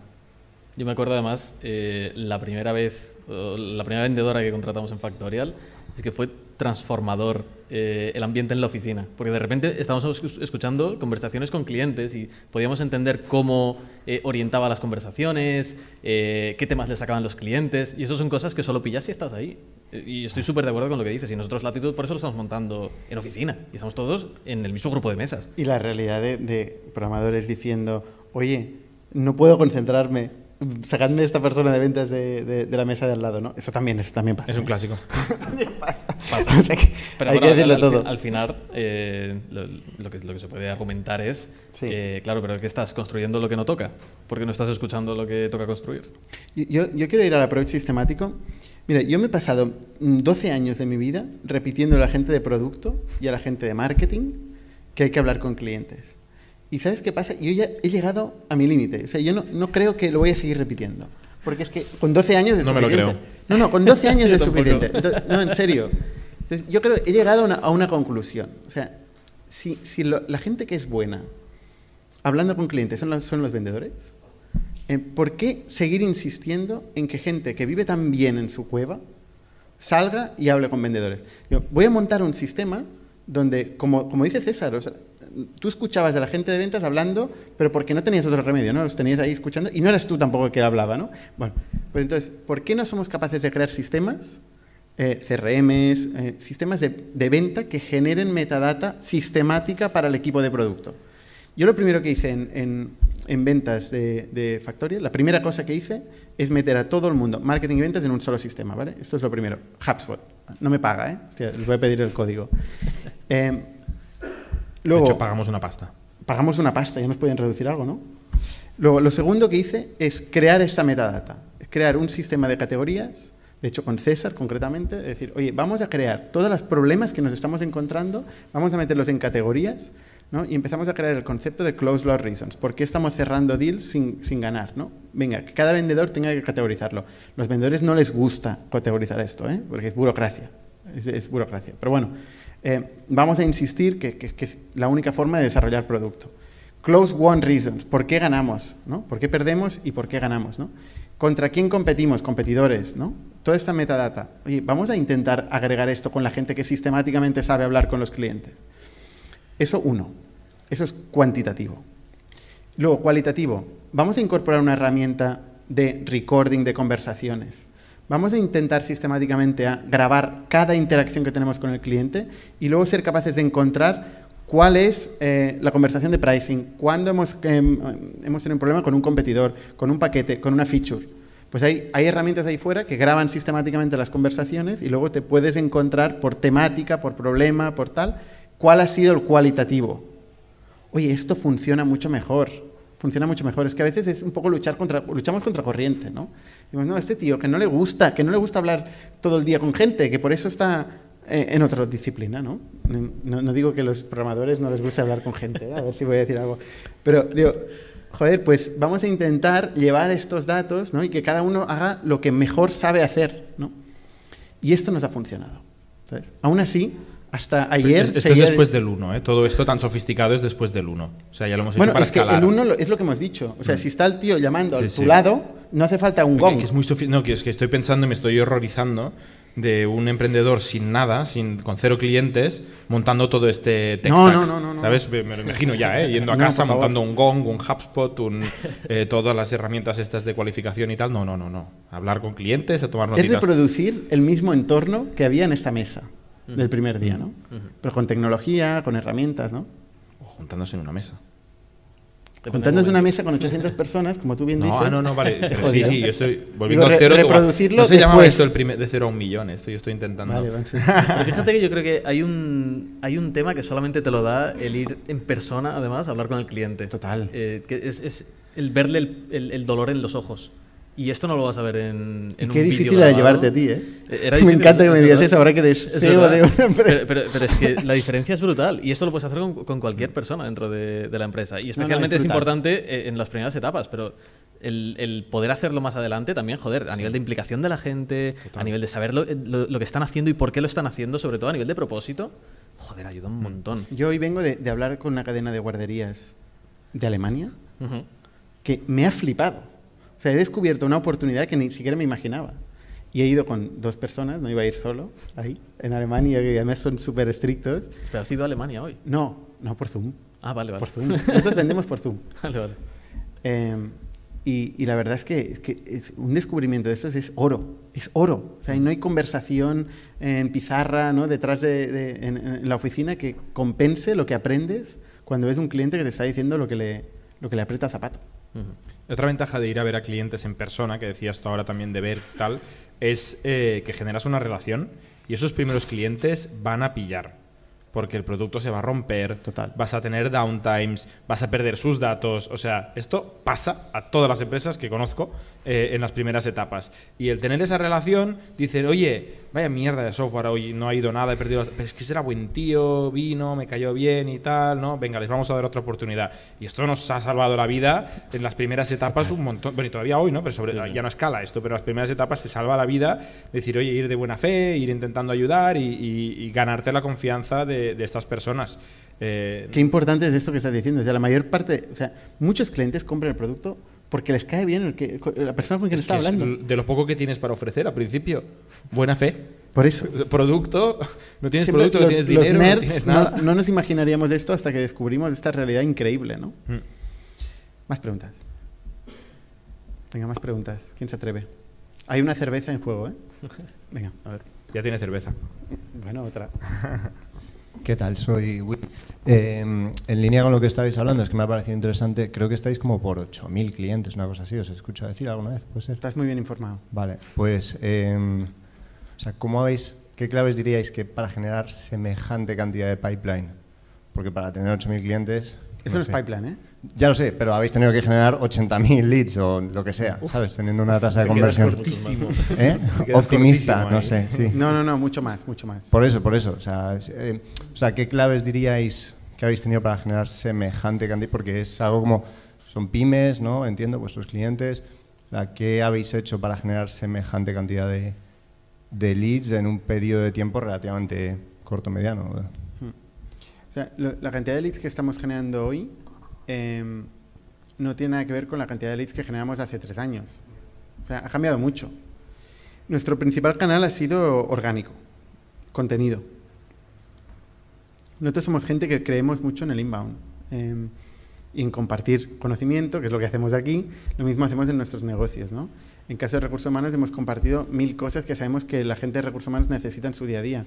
Calendarios laborales, plantillas de nóminas, plantillas de contratos, cosas que necesitan sí o sí. Mercado a mercado. Eh, hemos generado mm, plantillas, PDFs, libros, eh, y eso nos, ha generado tráfico, ¿no? Em, ese ha sido nuestro principal canal, sobre todo en los primeros años. Luego hemos tenido que escalar, para generar la, cantidad de leads que estamos generando hoy, hemos tenido que escalar con cada idea que se nos ha ocurrido. O sea, hemos tenido que, crear un equipo para cada idea, ¿no? Porque evidentemente eh, o sea, es exponencial, ¿no? La cantidad de, pipeline que tienes que generar. Y siempre además vas reduciendo la eficiencia. Vas, cada vez cierras menos, peores win rates, más coste, ¿no? Eh, entonces, bueno, hemos ido incorporando otros canales, como son pues, Outbound, eh, básicamente listas y bases de datos, como son Paid Marketing, ¿no? hemos pasado a invertir más y más en Paid Marketing, como son Canal, Afiliación, Influencer Marketing, eh, un, montón de, un montón de canales que hemos ido agregando a la iniciativa que ya teníamos, ¿no? Hemos ido especiali- especializando, ¿no? Ahora tenemos, el primer día teníamos un equipo de dos o tres personas de marketing, o los primeros, los primeros meses, eh, estábamos muy orientados a SEO, ahora tenemos un equipo de, de marketing igual de 60 o 70 personas. O sea que, igual que hacéis esta comparativa de 0 a un millón, para llegar a, mi- a los mil primeros clientes, dirías contenido. Contenido. Depende del negocio, ¿eh? Ahí, o sea, Sí, sí, sí. En nuestro caso, seguro. En nuestro caso ha sido contenido, sí. Y para darte una idea, generamos mm, pocas decenas de miles de leads al mes. Wow. Sí, sí. ¿Quién más? Es interactivo esto. ¿eh?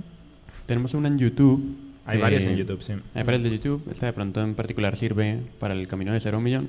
Em, de Cristian Cameli. ¿Cuáles son los motivos por los cuales no se aconseja que los founders de una startup inicien en partes iguales de participación accionaria? Yo la complemento poniendo si tenéis alguna anécdota de precisamente cuando se ha puesto en partes iguales y ha salido mal. Em, a ver, lo de que no se aconseja depende de con quién hables. Eh, porque de hecho, por ejemplo, Y Combinator aconseja todo. todo lo contrario. Aconseja eh, repartir a partes iguales. Em, a ver, yo, yo creo que es lo que más complicación te quita de la mesa, el repartir a partes iguales, así no tienes discusiones, no tienes dentro de dos años cuando alguien se sienta que ha aportado más de lo que está compensado. No, no, mira, aquí hemos empezado todos a la vez, eh, tenemos todos lo mismo. Em, yo soy bastante partidario de, de este pensamiento, la verdad. Em, creo que es el que para mí tiene más sentido, porque al final, al principio, tú no sabes el impacto que va a tener la gente. Em, no lo puedes predecir.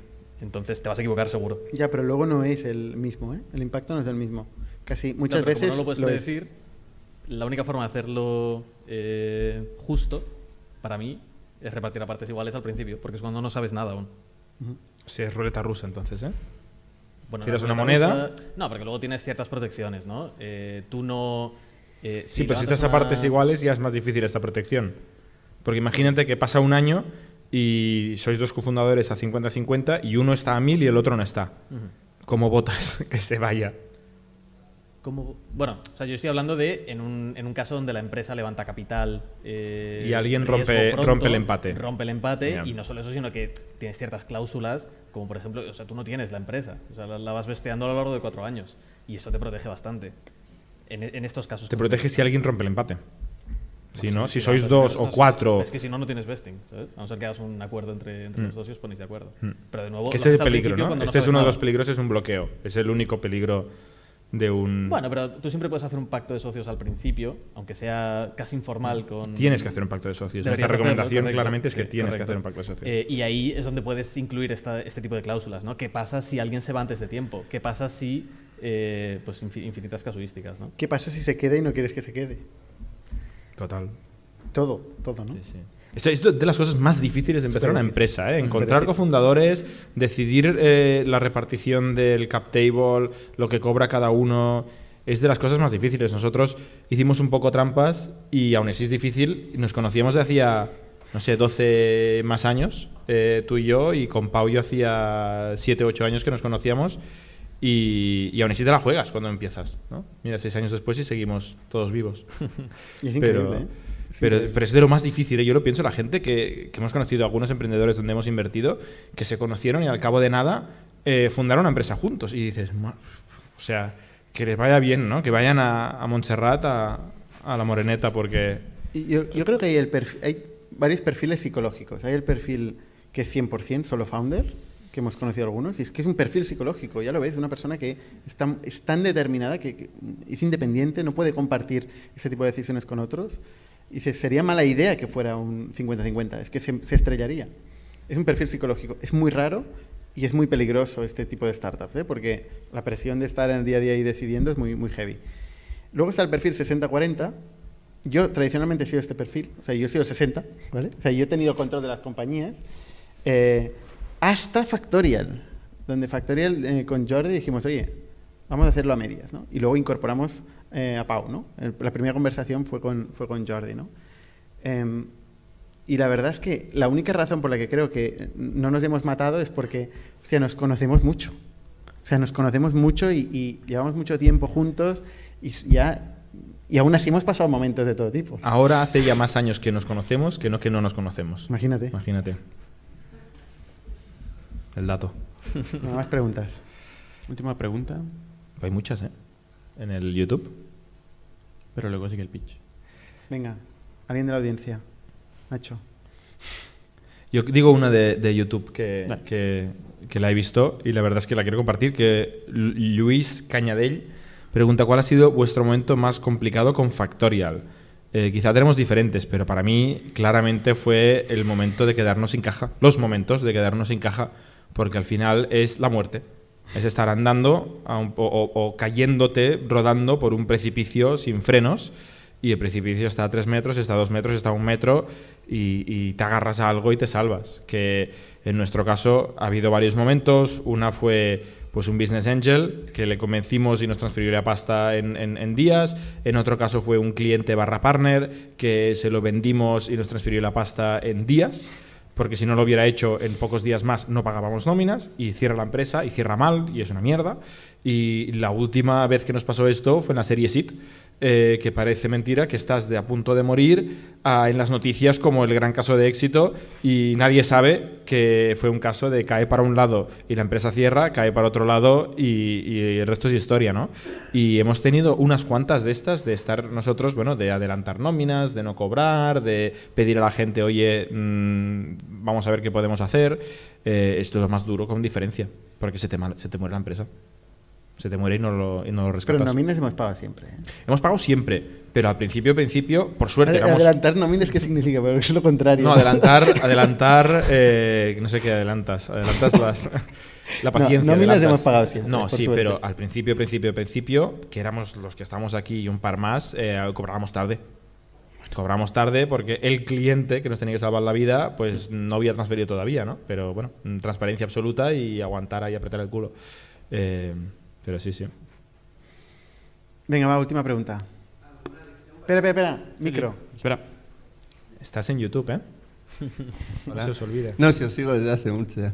Eh, ¿Alguna lección para enmendar esta situación? Para no llegar a, a tener este problema tan heavy de quedarte sin caja. Gracias. Tener caja. Facturar. Tener caja como sea. Facturar, cobrar, un banco. tener dinero. Sí, sí, sí, o sea, sí, claro, vaya pregunta, ¿no? Eh, O sea, es, es un tema que, ostras, es muy importante. A veces la gente se encalla en, en el tipo de inversor. No, es que ¿qué tipo de inversor me recomienda? Digo, pero es un problema de ricos, ¿no? O sea, caja, caja, ¿no? Si no tienes caja, que entre caja como sea. La primera función de un fundador, de un CEO, es que la empresa viva, esté viva. Luego todo lo demás, ¿no? Entonces, oye, si te tienes que diluir un 80%, pero la empresa vive, es mejor que cerrar. Bueno, tú vas viendo la cuenta. O sea, el- el método tradicional de gestión, normalmente, de una SMB, de una pequeña empresa, y una startup es una pequeña empresa incluso menos sofisticada que una, que una pequeña empresa, es mirar la caja, ¿no? Tú vas mirando la caja como baja, ¿no? Luego, idealmente, tienes una PNL, ¿no? Tienes una previsión de caja, ¿no? Vas viendo cuándo tienes obligaciones de pago y vas haciendo una, una- una previsión. O sea, si, quieres consejos súper tácticos, eh, pues cada mes, y depende de cómo, cada semana o cada día, eh, pues hacer un report o un email a los socios diciendo tenemos esta caja, el último mes hemos quemado tanto, eh, prevemos quemar tanto este mes, el próximo mes tal, y así vas viendo cuando se- te acercas al precipicio. Idealmente, cuando este número es menos de seis meses, empiezas a hablar en serio de, oye, hay que recortar gastos, oye, hay que facturar y ingresar, o hay que levantar algo cagando leches. ¿no? Normalmente lo fácil, lo fácil es dejar de gastar. Y, esto pues es lo más duro muchas veces, ¿no? Porque eso, despedir plantilla o, dejar de poder invertir en captar clientes, pero es lo que está más a tu control, facturar más ojalá, ¿no? Y levantar dinero, pues mm, te la juegas, ¿no? Porque depende también de, otro. Eh, pero es, es lo que hay, ¿eh? Las startups, yo también, mis- las historias que yo conozco de cerca, eh, todas las empresas han estado más muertas que vivas varias veces antes de estar vivas, vivas. Sí, sí, es lo que hay. Oye, pues vamos a la tercera, tercera parte. Vale. Tercera parte. Eh, bueno, por, para los que no conozcáis un poco la dinámica del pitch, lo que sucede es que son tres proyectos, en este caso. Em, cuando digamos el nombre de la persona, el primer proyecto, vamos a poner este cubo con tres minutos para el pitch. En el momento en que acaba, termina, termina el pitch, tiene que terminar, y pasamos a cinco minutos de preguntas. Pasan los cinco minutos de preguntas, que serán tanto de los inversores como de la audiencia. Por favor, participen más. Y a partir de ahí ya es ronda de feedback. Entonces el primer proyecto es Juan, ponte de pie, Aurora Jobs. Te doy el micro y...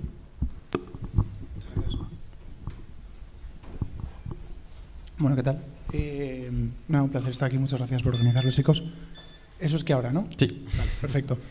Eh, bueno, pues nada, yo me llamo Juan, aunque todo el mundo me llama, me llama Sony. Eh, soy el CEO de Aurora Jobs y bueno, nosotros nos dedicamos a ayudar a, la gente joven a que encuentre la oferta de trabajo con la que mejor encajan y a las empresas a hacer procesos de selección mucho más eficientes. ¿vale? Somos eh, HR Software, nos dedicamos concretamente a, a recruiting, a la parte de adquisición.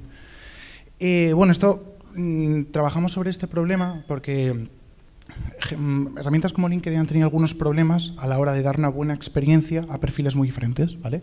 Con Tech es un, claro, un caso muy claro, ¿no? Porque se publica una oferta, te llegan un montón de candidatos, o sea, lo contrario, el pobre tío de Tech recibe un montonazo de ofertas y al final rehuye un poco de LinkedIn porque, bueno, pues porque hay un montón de gente avasallándole.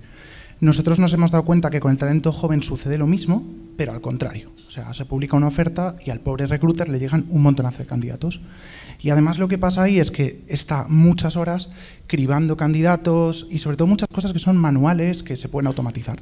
Entonces nosotros nos dimos cuenta de que esto en un pain muy grande, especialmente en países como España, que tiene una tasa de desempleo muy grande, y nos pusimos a resolverlo. ¿vale? A día de hoy tenemos una, bueno, pues ya nos hemos puesto a resolverlo, tenemos una plataforma que conecta a los dos lados, a las empresas y a los usuarios. La semana, el mes pasado tuvimos 3.000 usuarios más o menos, de los cuales 500 se convirtieron, se convirtieron en candidatos para 25 empresas que publicaron con nosotros.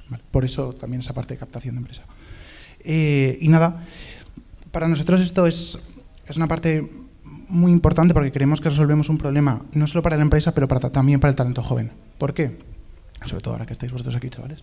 Eh, porque nos hemos dado cuenta que la gente joven también toma una de las decisiones más relevantes de su vida, que es sus primeras, sus primeras prácticas o su primer máster, con información súper limitada. Creemos que esto no tiene sentido, que vas un poco improvisando con lo que te dicen tus amigos tal, y no tiene, no tiene sentido. Por lo tanto, también a la gente joven le ayudamos básicamente generando un sitio, uno, con todas las ofertas de trabajo, somos un agregador, no tiene sentido tampoco que, que tengas que meterte en cuatro plataformas, y Dos, y poco a poco, porque hacer buen contenido cuesta mucho, estamos intentando ayudarles a que tomen mejores decisiones, que se conozcan a ellos y que cuando se conocen toman decisiones sobre hacia dónde ir.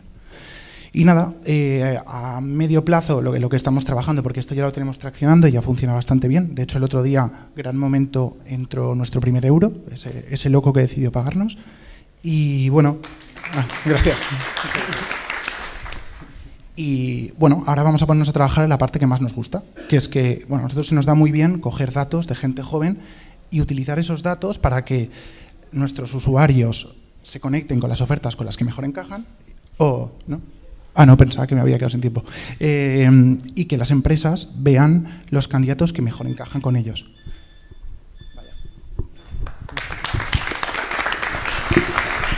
Vale, quédatelo. Quédatelo y pasamos a la ronda de preguntas. Venga, audiencia. Nacho. No, dispara. Para allá. Pero falta micro, ¿cómo lo hacemos? No, porque igual vas a contestar. Sé buena. Vale, eh, mi pregunta es, bueno, has comentado esto que los, eh, los jóvenes ¿no? entrarían ahí y vosotros les guiaríais un poco. Me gustaría saber de qué manera les guiaríais. Eh, de hecho, no es como un condicional, sino que es algo que ya está sucediendo, que lo puedes ver ahora, ¿vale?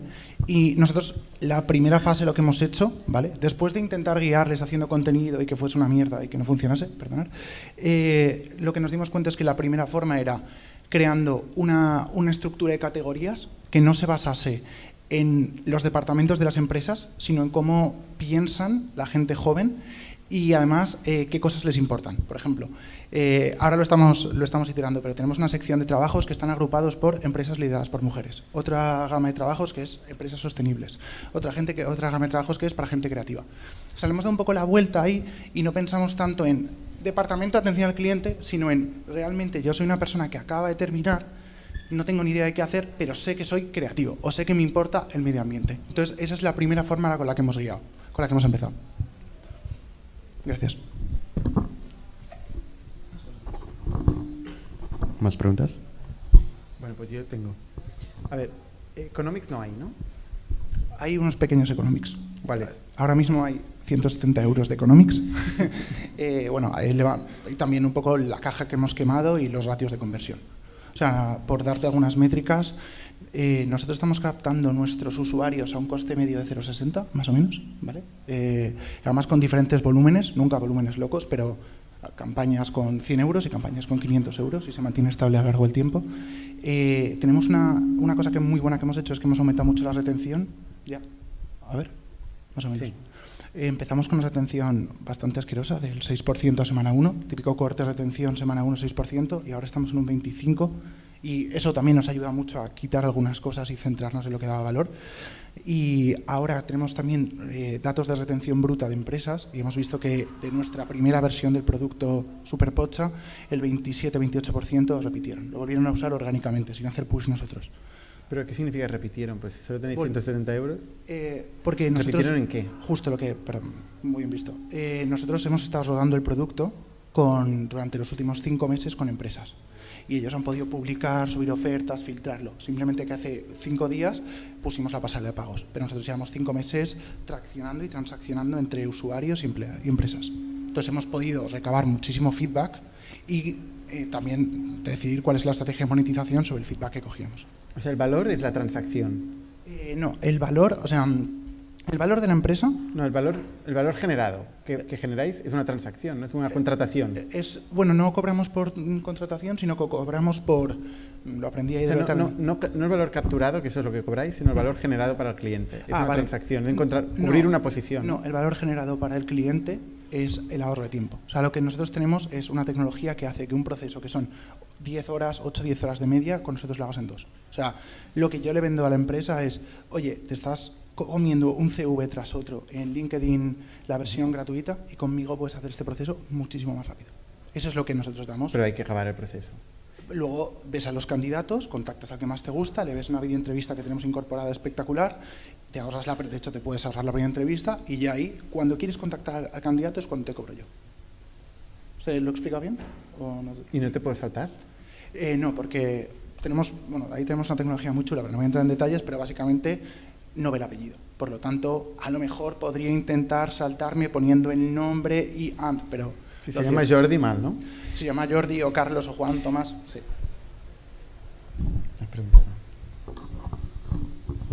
¿Preguntas? ¿Número de transacciones? Tres. Tres. Tres contrataciones. Tres contrataciones no. Eh, tres transacciones económicas hasta. No, pero contrataciones. No tenemos la trazabilidad de la contratación, lamentablemente, pero lo que os decía, en septiembre 500 personas aplicaron y esa es como la, la mayor transaccionalidad que os puedo dar, porque todavía no sabemos exactamente, o sea, estamos empezando a medir ahora todos los contactos que se hacen. En la web tenéis eh, Cabify, bueno, tenéis muchos logos de empresas. Eh, ¿Alguna de estas es cliente? O sea, ¿qué clientes tenéis conocidos, si tenéis alguno? Sí, ten- tenemos varios conocidos. Y además de diferentes segmentos. que ¿Quiénes son? Vale, eh, yendo como de más volumen a menos, Randstad es un cliente que nos ha utilizado muchísimo. Eh, Randstad es un poco meta, ¿no? Porque o sea, Randstad no es cliente, Absolutamente. es contratador para otros clientes. Justo, somos vale. proveedor suyo. O sea, STT o Efectivamente, contratador. Mm. justo. Vale, ¿qué más? Eh, eh, y yéndonos al caso opuesto, Arengu, que es típica startup que pasó por YC, fue, de hecho fue el- un caso que siempre decimos porque fue el primero que contrató a uno de nuestros clientes y nos ha utilizado, yo sé, el Barça nos ha utilizado, eh, esto... ¿Y esta gente ha puesto una oferta ahí para ver si va? ¿O ha puesto todas sus ofertas, siguen poniéndolas, lo actualizan? eh, el- justo lo que os decía, el 28% de estas empresas ha cogido... No, pero y estas concretamente, el Barça, Randstad. Pues el Barça no lo volvió a hacer. Vale. Eh, Randstad lo hizo maravillosamente y empezó a rular por el departamento de forma orgánica hasta el punto que tuvimos que decirles que no, porque nos o sea, parar chavales que nos lo estáis petando de ofertas. Y en el caso de Arengu, ¿Y por qué es un problema que os lo petaran de ofertas? porque... eh, ¿Cuántas ahora- pusieron? Eh, ¿El qué? ¿Cuántas pusieron? Pusieron 9, 10 ofertas en un periodo de tiempo muy pequeño, pero nosotros tenemos la aplicación, si lo estáis viendo, tiene una parte que es Descubre y tiene una parte de Jobs. Las ofertas de nuestras empresas activas se van automáticamente a la parte de Descubre y entonces si lo haces en muy poco tiempo, le llega, llega el usuario y solo ve la misma empresa. Entonces parece, da una sensación que no es la que queremos, que es básicamente válida. Vale, y en el caso de Arengu, por terminar, ha molado mucho porque hoy Jacobo me ha escrito haciéndome referral de otro cliente. Entonces eso sí que funcionó y contrataron. Muy bien. Vale, ronda de feedback. Venga, César, empieza. Eso es nuevo para César. ¿eh? Además, César- le hemos avisado justo antes de empezar. No sabía lo que venía. Eh, no está activado, ¿no? ¿El micro de César? Hola, hola. Ahora, ahora. Em, a ver, yo me, me ha costado bastante, y de hecho creo que no lo entiendo aún, exactamente el producto lo que hace. Eh, no, me ha quedado nada claro. Y me, has hablado, bueno, nos has hablado de muchos pains eh, que tiene el candidato eh, y que ordenáis las ofertas pues, por ciertas eh, categorías que quizás no son las más obvias, ¿no? Esto me recuerda mucho al- bueno, supongo que lo conocéis, Key Values, que hace básicamente esto para, para puestos de ingeniería. Pero me, me cuesta entender porque luego el, vuestro cliente es la empresa, ¿no? Es, es que nos está pagando. Es, eh, y cuando has dicho, eh, bueno, nuestro coste de adquisición de usuarios es 0,60, no me ha quedado claro tampoco si es eh, de candidatos o de clientes o usuarios reales, empresa eh, que, que esté utilizando la plataforma. Em, pero eso, o sea, mi, mi feedback es que no, no, no me ha quedado claro el producto para la empresa, qué es lo que hace exactamente. Has mencionado que les ahorras mucho tiempo, pero no sé cómo. Y, y lo del apellido, la verdad que no lo he entendido, pero bueno. No, bueno, No, luego. luego. Vale, voy yo. Em, primero, la web tiene muy buena pinta, tenéis muy buen diseño eh, y, y tiene buena pinta los, los vídeos que veo y tal. Eh, entiendo lo que explicas, me imagino el target. em, claro, es, es un mercado muy trillado, ¿no? Te estás metiendo en un mercado muy grande, que es el de la captación de talento, pero también es un mercado que, que, como es muy obvio, eh, mucha gente muy al principio invirtió muchísimo en Internet. Tenemos muchos héroes locales que tienen la marca eh, y tienen el SEO, ¿no? el posicionamiento en buscadores, y luego tenemos eh, monstruos como LinkedIn, que para eh, trabajos quizá más de oficina y, y- más white collar, ¿no? Menos de, algunos perfiles que has hablado tú, tienen casi un monopolio. Em, no me has convencido de que vayas a romper esta inercia tan fuerte de la gente que tiene todo el tráfico, que tiene toda la marca, que tiene todo posicionamiento con lo que nos has explicado. Me creo que haya que renovar esto. Me creo que, que- hace falta sangre fresca ahí. Pero no me has convencido de que tenéis algo súper diferencial que lo cambia. Quizá lo tenéis, pero yo no lo he oído. Vale, para mí el, mercado de jobs es como el mercado de la publicidad, es un mercado de performance donde se mide todo con la transacción. Tú tienes que cubrir una posición, punto. Tienes, tienes que cubrirla con la mejor, eh, el mejor talento que encuentres, pero fi- al final el recruiter, sus objetivos normalmente son fichar, fichar X personas, ¿no? Entonces, la herramienta que les ayude a completar esto, pues, pues funciona, y las que no, pues está fuera. No, no, hay, no hay un gris. Em, entonces, yo, yo creo que es un mercado que está tendiendo al monopolio con, con LinkedIn, cada vez está consolidando más y hay menos héroes locales cada vez más, menos, digamos, ¿no? Pero, pero sí que es un mercado muy grande y, y es un mercado que si encuentras un ángulo para captar un segmento de gente, sigue siendo un mercado enorme. Entonces, a mí me, me interesa, especialmente porque es del sector HR, me interesaría saber más, la verdad. ¿Vale? Un Vale. aplauso. Siguiente. Vale. El siguiente proyecto es Sergi con React. Sergi, ¿dónde estás? Para allá. Ponte de pie. Perdona, Sergi, ¿tienes web? No tenemos vale, web. Porque no te he encontrado. Vale, No, ok. no tenemos web. Escuchar. Ponte de pie. Cuando quieras. De pie, de pie. Bueno, si quieres, ¿eh? si no, no. Sí, no, Como mejor. quieras. Vale. Vale. Bueno, yo soy Sergi Camañ, soy cofundador de, de React. ¿vale? React es un, es un proyecto eh, complicado para muchos, aunque no lo es tanto cuando, cuando se explica bien. ¿no? Es lo que nos ha pasado muchas veces. ¿Por qué digo esto? Porque aparece la palabra mágica por el medio, que es blockchain. ¿vale? Entonces, primero de todo, blockchain no es igual a criptomonedas. ¿De acuerdo? La tecnología es mucho más que solo el uso de las criptomonedas, ¿vale? Entonces, partiendo de esto, eh, comento un poco qué es React, ¿vale? React es un, no deja de ser un software as a service, ¿vale? Es un SaaS enfocado al sector inmobiliario. Concretamente, de nicho cogemos lo que son las APIs de hoy en día. ¿Vale? Entonces, lo que consiste React es un, yo lo llamo, últimamente lo llamo así, ¿no? Es como un suite de productos, un conjunto, un pack de productos, como eh, para hacer una comparativa odiosa, ¿no? Pero eh, Mi- Microsoft Office tiene el Word, tiene el PowerPoint, tiene el Excel, ¿no? Un conjunto de servicios o productos que vienen dentro de un pack y las empresas pagan por tener esta, este tipo de herramientas. ¿Por qué? Porque al final por un lado, les aporta mayor a ellos, eh, un mayor valor a ellos en términos de eficiencia, reducción de costes, eh, de tiempo, etcétera, pero a la vez también eso le permite dar un valor mayor a sus clientes. ¿no? El ejemplo muy claro es el de un contable que le lleva las cuentas a, a sus empresas ¿no? Y el hecho de tener un Excel pues, le hace por un lado, a él el trabajo mucho más fácil, pero también le da mayor valor porque le da mayores métricas, más fiabilidad, etcétera, etcétera, ¿vale?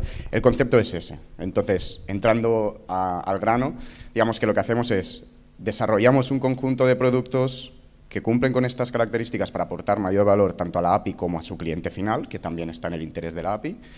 ¿De acuerdo? Eh, algunos los desarrollamos nosotros, algunos los vamos a integrar de productos ya existentes hoy en día, lo que pasa que están enfocados en un B2C, no como nosotros, que es un B2B, ¿de acuerdo?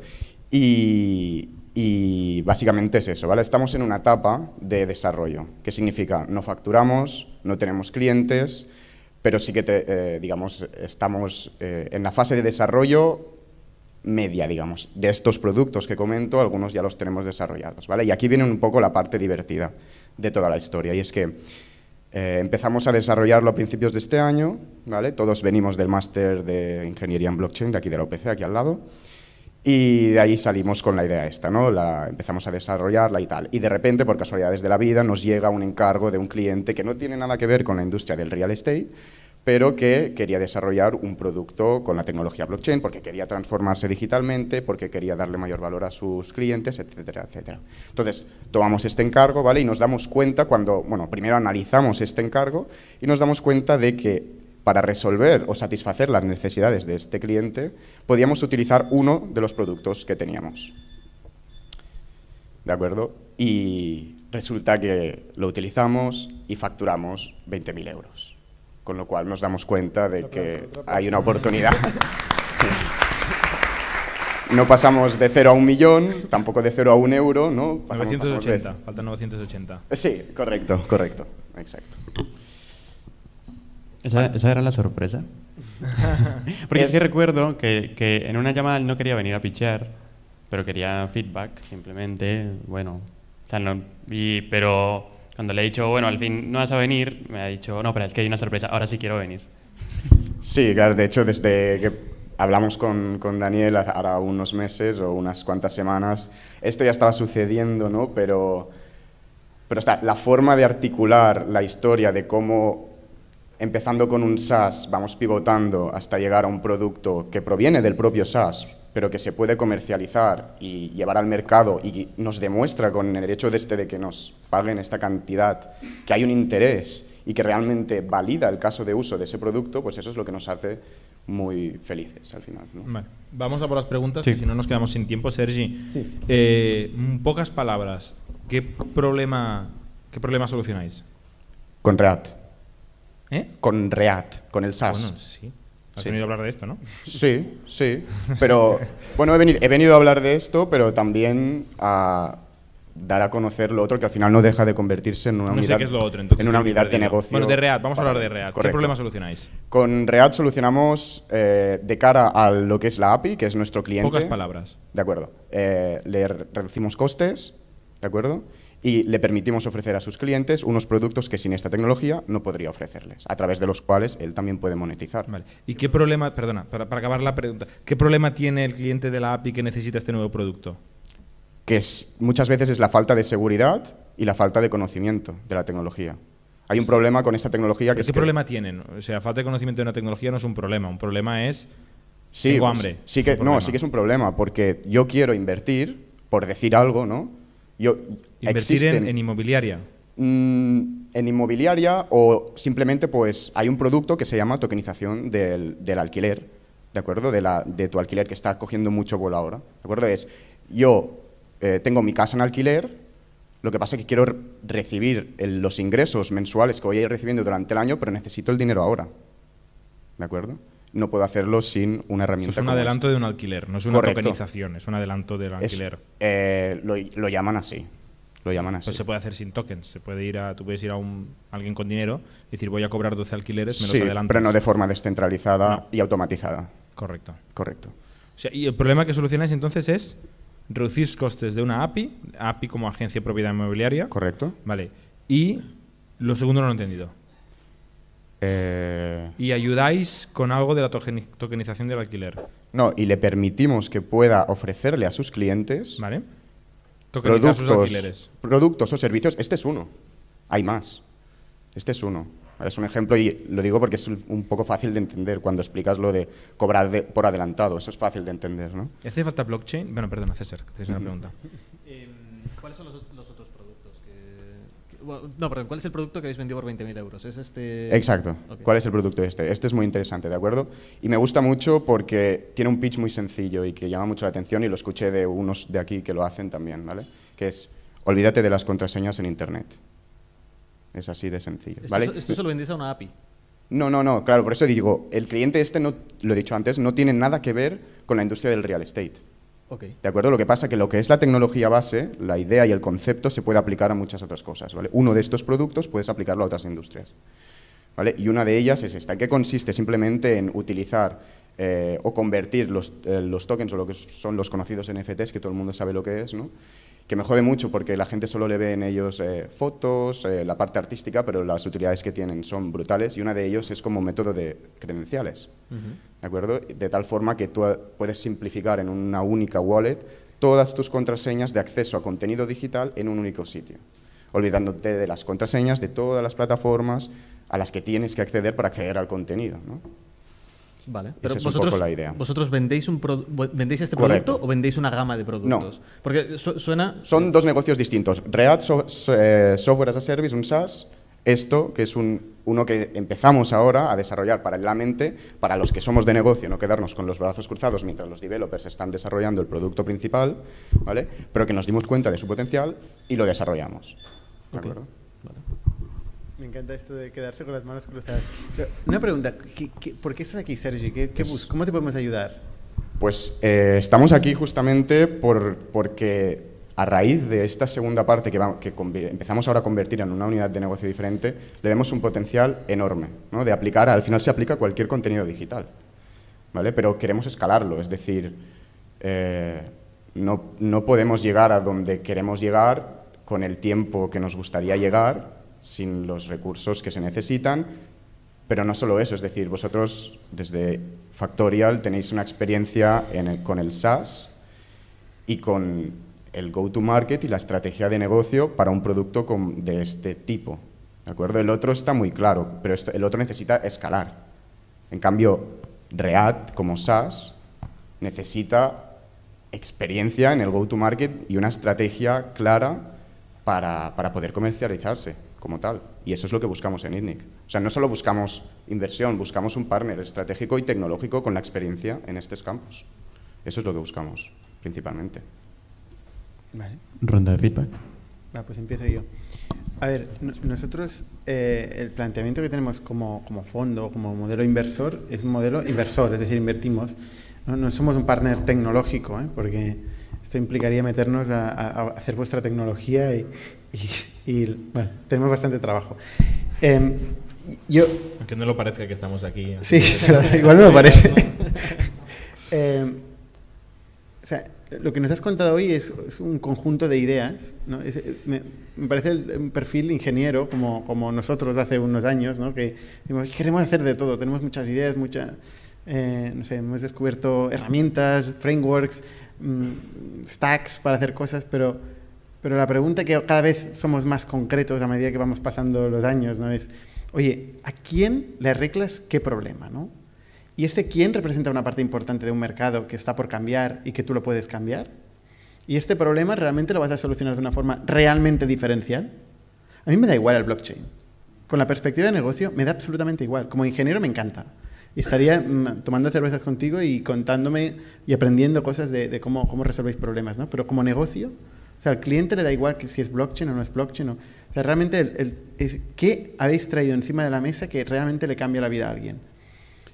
Entonces, con, con tres minutos nos has explicado tantas cosas que yo ahora mismo no sé ni, ni cómo me llamo casi. Entonces, si el, si el producto que realmente nos quieres explicar es el tema de los passwords, de cómo, cómo guardar passwords, bueno, entonces nos tienes que explicar qué tiene este producto que es diferente de toda esta gente que está en el mercado haciendo esto desde hace años, qué, cambia radicalmente, cómo cambia este mercado, por qué tú eres el futuro de este mercado. Eso no me queda nada claro, ¿no? que hayas facturado transaccionalmente 20.000 euros está muy bien, pero realmente la única forma de validar que un producto sirve es viendo un conjunto creciendo de clientes que es sostenible en el tiempo, que continúan pagando, que no churnean, ¿no? Y eso todavía no lo has visto, ¿no?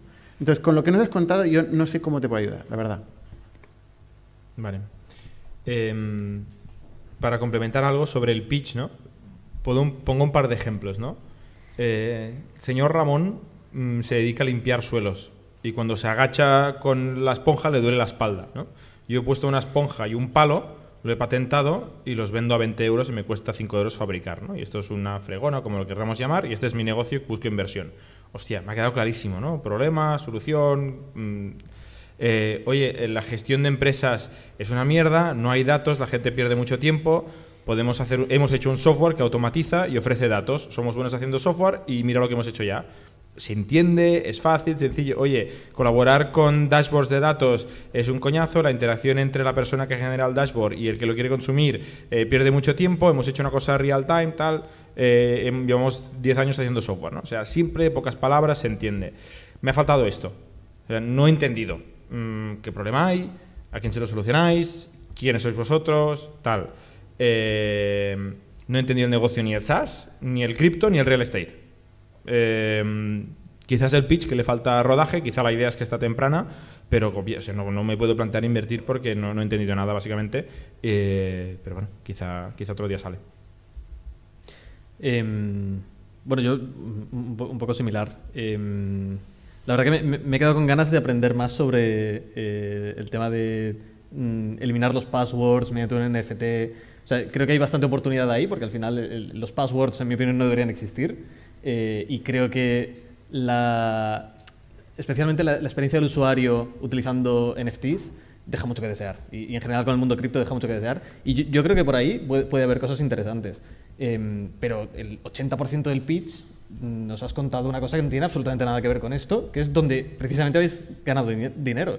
Entonces, no, o sea, parece que has, vendido a vender, que has venido a vendernos blockchain eh, más que un producto concreto que habéis hecho vosotros eh, utilizando esa tecnología. O sea, es como si yo voy a alguien y, le digo, sí, porque React es la hostia eh, y hemos montado cuatro SASes distintos y tal y cual, y React y React, y, es como, ya a nadie le importa React, es, es, lo que decía, no sé si Bernato o, o Jordi. Em, pero hostia, joder, haced foco en algo, ¿sabes? y, especialmente en algo que, que, alguien os ha comprado y que sabéis que funciona, ¿no? eso es mi feedback.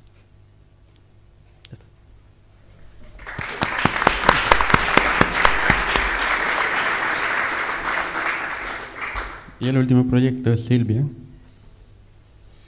con Viume. Hola a todos, soy Silvia, fundadora de Viume. Seguramente os habrá pasado entrar en una plataforma e-commerce para comprar un regalo para un amigo y ser continuamente perseguitados para el mismo e-commerce con la misma publicidad del regalo que ya habéis comprado para vuestro amigo. ¿Eso por qué pasa?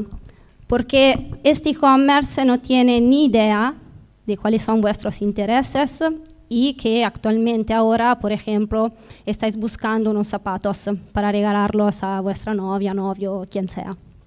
Y de hecho, la industria del retail es la industria con la tasa de retención más baja de todas las industrias.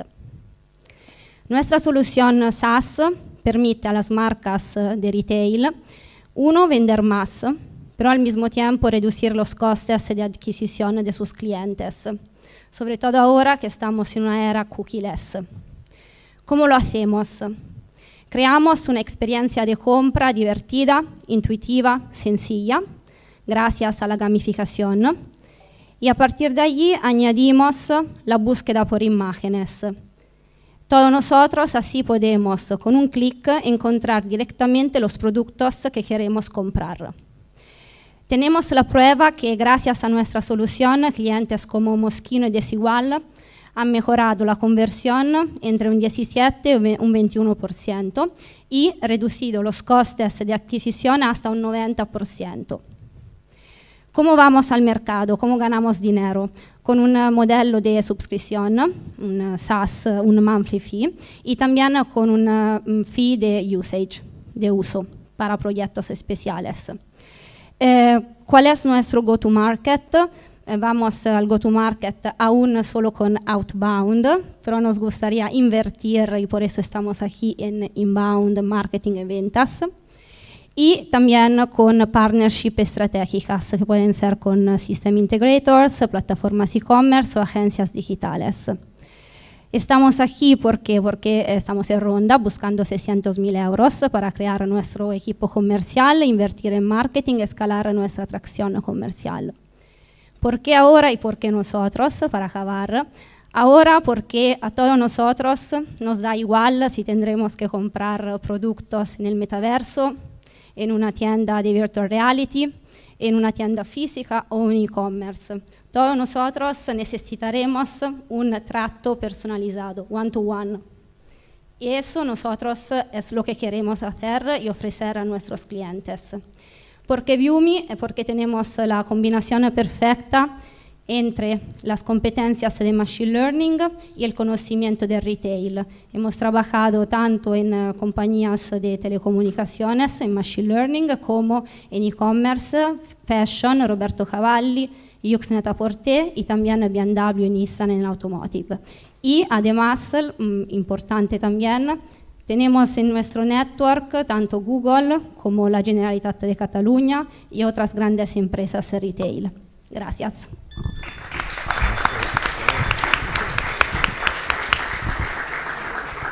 Silvia, aquí. Ronda de preguntas. ¿Qué? Muchas gracias. Vale, vale. Oye, una pregunta rápida para entender exactamente el producto, eh, el software y el machine learning, qué, exactamente qué hace, cómo se instala en un minuto. Sí, es un plug and play, un widget. Entonces, ¿Widget ya para qué? ¿Para Shopify? Para... hemos integrado hasta ahora con Magento y Salesforce, pero Vale. claro, tiene que ser escalable también para Shopify y otras plataformas e-commerce. Por ejemplo, uno de nuestros partners es Vitex, que es una plataforma de Brasil que está haciendo business development en España, en Sur Vale. Europa. ¿Y qué hace este Y con plugin? ellos también. Disculpa. ¿Qué hace este plugin? Eh, ¿Cómo que ¿Qué hace este software? O sea, Ah, disculpa, la solución de Viumi. Mm. Sí, nosotros hacemos gamificación, que son quiz interactivos. no, para- pero eh, Ah, quiero imaginar, quiero visualizar el producto. Sí. ¿Qué hace? ¿Que traquea las visitas? ¿Tiene un dashboard? ¿Cómo funciona? Ok, Eh, los eventos son customizables para el tracking, es decir, siempre el, el cliente nos dice cómo customizar los eventos, por ejemplo, de Google Analytics, por ejemplo, para la búsqueda por imágenes ponemos los eventos donde el cliente quiere, es custom. Y por otro lado, sí, tenemos una dashboard donde puedes ver todos los segmentos de tus clientes sobre la base de las respuestas que dan a través de la- del quiz interactivo. Es como una, imagínate un eh, asistente digital de las ventas Vale. que puedes poner tanto en un chatbot o en, la- en el front-end del e-commerce o también en una call to action de la newsletter. Entonces, sí, ahí customizamos todo el bash- el dashboard sobre la base del touch point donde el cliente ha querido poner la solución, por ejemplo, de la gamificación. Y lo mismo el, el- el Visual Search, eh, la búsqueda por imágenes, actualmente la tenemos implementada solo en el e-commerce de Desigual, pero la idea para el fine tuning ¿Qué significa búsqueda por imágenes? Que yo que subo una imagen y encuentra todos los productos en la imagen, Vale. parecidos o exactos. en la web de Desigual. Sí, está en la España. Y el otro probar. producto que has dicho es como un widget donde yo estoy navegando por un e-commerce y ¿qué, qué hace? ¿Qué pasa? Por ejemplo, imagínate que tú estás buscando vino, Vino, por ejemplo. ¿no? Perfecto. Tienes una cena en casa, pero no eres un experto de vino. Bueno, no lo sé. Imaginámonos que no, e- no eres un experto del vino, ¿ok? Y dices, ok, estoy buscando, bienvenido, soy tu digital sommelier. Vale. O sea, es ¿De como un clippy, como un clippy. Es como si un asistente digital a las ventas que está en un ámbito de CRM, Ujú. por todo lo que hemos dicho Vale. antes del cookieless y de la personalización de Vale. la experiencia de compra. Y porque mm, si te vas en cualquier plataforma del vino hay más de 10.000 referencias, es básicamente imposible tener este efecto Y sorpresa. te hace preguntas. Sí, te hace preguntas eh, mm, interactivas, entonces es una herramienta que va a personalizar la user experience, Vale. de hecho. Un typeform pero adaptado Vale, a, sí a la marca y adaptado a su estrategia CRM y a su punto de contacto con el cliente. Última pricing. Pricing hasta ahora, leverage contract value es alrededor de 20.000 euros, pero queremos... año? Sí, es el, el annual contract value. Pero claro, queremos subirlo eh, gracias a esta, este, esta fa- este fundraising y revisar también el pricing. Vale. Venga, la audiencia. Sí, toma.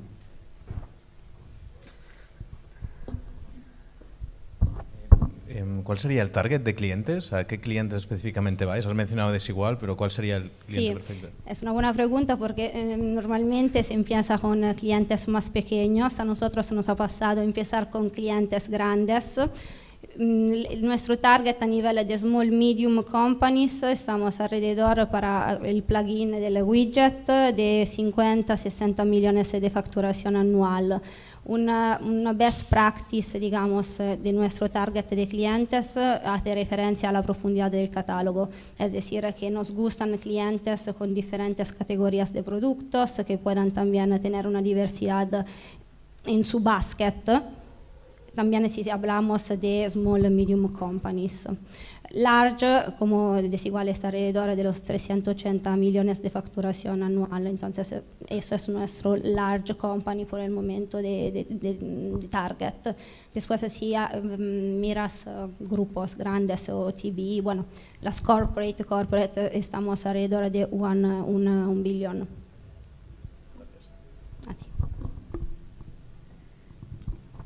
¿Alguna otra pregunta del público? ¿Por allá? Sí, Mira, ahí hay una. Ahí hay una. Sí, sí, sí, claro. Hola, empezaste con una historia que creo que nos sentimos todos identificados, que era de la publicidad que te aparece después de que compraste en un e-commerce. Sin embargo, no terminé de entender cómo es que el producto soluciona eso de que después no te persiga el e-commerce. Porque al final este retargeting normalmente está basado en cookies. Entonces te traquea toda la navegación y no entiende efectivamente quién eres tú. Es decir, tú puedes clicar una camiseta blanca, yo la misma camiseta blanca, tú para tu novia, yo para mí. Y a nosotros dos nos ponen en el mismo segmento, no obstante tengamos dos necesidades diferentes. ¿ok? Y veremos la misma camiseta blanca en esta campaña retargeting cuando quizá tú ya la has comprado y yo también, no, yo no estoy interesada. ¿Ok? Entonces, eso ya se acabó como, como concepto, no funciona. Nuestra solución permite a las marcas ahorrarse este dinero de retargeting, que tiene una conversión muy baja, yendo directamente a entender cuál es tu necesidad y el por qué has clicado en la camiseta blanca, gracias a nuestra solución, que es la gamificación con la búsqueda por imágenes. Gracias. Pero siempre dentro del mismo site, ¿no? No, porque con lo que dijimos antes, al final nosotros nos adaptamos al cliente hasta ahora a nivel de punto de contacto. Si tú quieres poner la gamificación en una campaña CRM de San Valentino, newsletter, puedes empezar la experiencia de la gamificación a partir de la call to action en la newsletter. No hace falta ponerlo en el e-commerce. Sí, pero no te, sigue, no te siguen la navegación, obviamente, ¿no? Pues también, también sois cookie-less vosotros. No, pero tú ya tienes todas las respuestas. No te interesa tener el cookie. ¿Y, y el MRR lo has compartido? No, ¿no? MRR ahora estamos a 4.6, 4.600 euros de MRR mensil, mensual. Sí, confundo. Pero has dicho que la CV son 20.000 euros. O sea, ¿cuántos Annual cli- contract value, sí. cuántos- cuántos- Dos. Dos clientes tenéis. No, nosotros tenemos más clientes, como que están pagando Lotto Sport, Miriade, que es una marca italiana de un grupo, Pianoforte Group, y el MRR con Moschino 1.700 euros, el MRR con Desigual 1.500 y el restante son estos otros clientes pequeños que tenemos, que está alrededor de 700, 800 euros, pero annual contract value más alto eh, que tenemos son de 20.000 euros en, en media. ¿No es poco lo que paga Desigual por el producto? sí, pero por eso estamos aquí, para ser más fuertes a nivel de reliability, de negociación, de pricing, equipo comercial, hacerle allí detrás upselling y aumentar este, este precio. Con dinero se puede conseguir más clientes, ¿eh? pero conseguir tocar el ACV, Bueno, mejor producto. mejor producto. Y pero también, el mejor producto eh. no es, no es tan, no es tan dinero, ¿eh? es más ideas, ¿no? es más... Mm, Bueno, yo en eso no estoy muy de acuerdo, porque yo soy, yo soy, le- soy la única persona que vende y eso no está bien. Se necesita un equipo comercial para también ir allí Pero para cambiar el, el annual contract value, o sea, una cosa es cambiar... Yo creo que si eh, te- te- tuviera un equipo comercial, ya a partir del 2023 podría ir a- subiendo ese annual contract value porque tendría más eh, recursos para hacer follow-up, negociación, estar allí detrás del cliente. Y una última pregunta, ¿cómo es el onboarding de un cliente? Eh, Moschino llegó eh, a través de un pitch, como hoy. Le gustó la idea Ah, y... ¿Has venido a vender? ¿Eh? ¿Has venido a vender hoy? No, no, pero Bueno, era, era un pitch en una, en una aceleradora. Le gustó eh, nuestra manera de trabajar, presentar la solución y empezamos a trabajar juntos. Desigual lo mismo, llegó... momento, el, onboarding, o sea, esto es la captación. del Ah, cliente. disculpa, el Yo digo onboarding, el ah. onboarding. ¿Cómo es el onboarding una vez eh, quiere comprar? ¿Qué pasa a continuación? ¿Cómo se entrena este, este algoritmo, esta gamificación? Solo imagen. Necesitamos las imágenes y a partir de allí añadimos las imágenes del cliente a nuestro dataset y el algoritmo aprende la, brandi- la, la imagen de la marca de Moschino. Una, una cosa es una imagen de un producto de Desigual, cosa diferente es el producto de, de Moschino. También a nivel de taxonomía. Moschino quizá las zapatillas quiere comunicarlas, eh, no sé, athleisure, sneakers y desigual las zapatillas. Entonces se adapta, es, es automático, no es manual, es escalable. El ¿Quién lo hace el onboarding? ¿Lo haces tú? Sí, lo hago yo con eh, mi- mis ingenieros. Por ejemplo, antes cuando se hablaba que los ingenieros no participan a las ventas, desafortunadamente mis compañeros ingenieros participan demasiado y con mis compañeros ingenieros, sí. Vale. Mira, hay una pregunta, estamos fuera de tiempo, ¿eh? Pero... Sí. Es la última ya. Ya. La, la última habrá. el- Venga, Vale. ul- ultimísima, ultimísima. La ultimísima. Es para que te escuche YouTube. ¿Cuáles son los competidores? Sí, allora, eh, la fórmula gam- in CRM, eh, quiz interactivo más búsqueda por imágenes, que yo sepa, no hay un competidor que haya combinado estas cosas en una óptica CRM. Para el Visual Search, la búsqueda por imágenes, tenemos competidores muy buenos. El principal se llama Site, que es de Tel Aviv, y eh, otro que hace entre varias cosas también la, la búsqueda por imágenes se llama View.ai, que está en Palo Alto. Eh, aquí en Europa tenemos también varios competidores más pequeños que hacen etiquetación y búsqueda por imágenes, tanto en el- más en el sector moda. A nosotros nos gustaría también expandir nuestro dataset en otras verticales retail. De hecho, Y el- estamos con ¿Y algunos. el core business es más orientado a la búsqueda de imágenes o no sé, yo se- entendí que era más como un- una mezcla de un recomendador, un chatbot, un pop-up maker? Ah, no, no, no, no, no. Es, la- el, la- la- el core, va- el core business, la, la proposición de valor es permitir a las marcas retener sus clientes y tener interacciones one-to-one. Eso cómo lo hacemos con la gamificación, que son quiz interactivos para saber más sobre ti como usuario, cliente final. Y eso lo puedes poner en todos los puntos de contactos. Entonces, cuando antes hablaba de un pop-up, chatbot, es solo el canal donde puedes ver el valor de nuestra solución. No- Nosotros no hacemos ni chatbot ni, eh, no lo sé, eh, otras herramientas. Una última. Sí. Pero Eh, ch, ch, ya está, ya está, ya está, ya está. Estamos totalmente fuera de tiempo. Ahora sí, la ronda de feedback. Vamos al feedback. Eh, Sí. a ver, a mí la verdad es que no me ha quedado muy claro. Jordi lo ha intentado preguntar varias veces. No me ha quedado clara la, la solución al problema. O sea, has hablado bien del problema, pero la solución de la gamificación, o sea, hay, hace muchos años que se habla de gamificación, ¿no? Y aplicado e-commerce. O sea, hay mucha gente haciendo esto. La solución concreta, la propuesta de valor concreta, a mí no me ha quedado clara. Eh, dicho esto, hombre, si te hacen caso clientes tan grandes como Desigual eh, y has conseguido cerrar deals con 20.000 euros de ACV, eh, no te he preguntado el churn. Rap- muy, muy rápido, ¿has tenido algún churn? No. Vale. Eh, pues tiene, buen- tiene buena pinta, o sea, lo que nos explicas tiene buena pinta, ¿no? Entonces, me gustaría saber más. Eh, para complementar, creo que es el caso opuesto al proyecto anterior, donde tú has hablado mucho, mucho, mucho del problema eh, y luego has dejado de pasada que hay eh, computer vision y machine learning, pero no nos has explicado, o yo no he entendido, eh, mm, el computer vision me lo puedo imaginar, porque se ha hablado de subir fotos de un catálogo y tal, pero el machine learning realmente, ¿qué hace? ¿Hacéis algo diferente? ¿Simplemente usáis una API? No me ha quedado por entender eh, si hay una tecnología hardcore real, diferencial, que os separa de la competencia. Porque viendo los perfiles del equipo, parece que hay gente seria y esto, pues obviamente es una no sé si has hecho caras, son serios, ¿eh? ¿eh?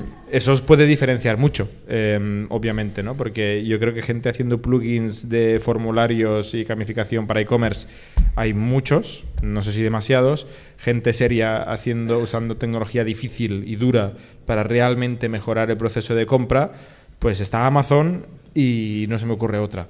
Con lo cual entiendo que, ahí puede haber un, agujero. Eh, es parece que hay algo, es interesante, tengo curiosidad. Em, me gustaría saber más. Eh, bueno, yo súper rápido. Eh, me ha parecido, no, sé hablar. Eh. Levántate. no, a mí me ha parecido súper interesante, la verdad. Según lo he entendido, también por si te sirve para saber cómo, cómo se recibe el pitch, Em, es como un toolkit para marcas donde les ayudas a identificar eh, los gustos o los intereses de los visitantes de su web y de esa forma les puedes recomendar eh, los productos que es más probable que compren. ¿no? Eh, y en, como has mencionado, en un mundo cookies es cada vez más difícil identificar estos intereses. Entonces, para mí tiene bastante sentido. Em, me preocupa a nivel de competencia. Has mencionado que hay una empresa en Silicon Valley que hace algo similar, parecido. Em, me gustaría entender el panorama competitivo para entender por qué vosotros y no ellos. Em, pero bueno, aparte de eso, me parece interesante. Una última cosa, has dicho que reduce el CAC un 90%, es que me lo he apuntado y digo, no sé si lo he escuchado bien. Un 90, esto es una barbaridad, ¿eh? O sea, es una auténtica barbaridad. Hmm. yo nunca lo he visto en mi vida, nada, que reduzca el CAC un 90%. Pero bueno, oye. Vale. Pues, pues nada. Mmm, Dani, no sé. Sí, ah, final, un aplauso.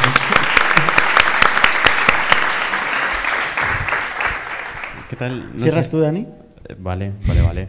Eh, bueno, es que no quiero extenderlo tanto, pero quisiera dos preguntas. La primera, eh, levante la mano, ¿quién prefiere este formato? Bueno, no, primero, ¿quién ha visto el pitch, los pitches anteriores? Levante la mano. Oh, qué bien. Vale. ¿Y, ¿Y quién ha visto la tertulia, ya que estamos? Bueno, también. Ah, vale. Es equivalente. ¿Y quién prefiere este formato? Uy. Está claro. Uy, esto, es interesante para, para, analizarlo.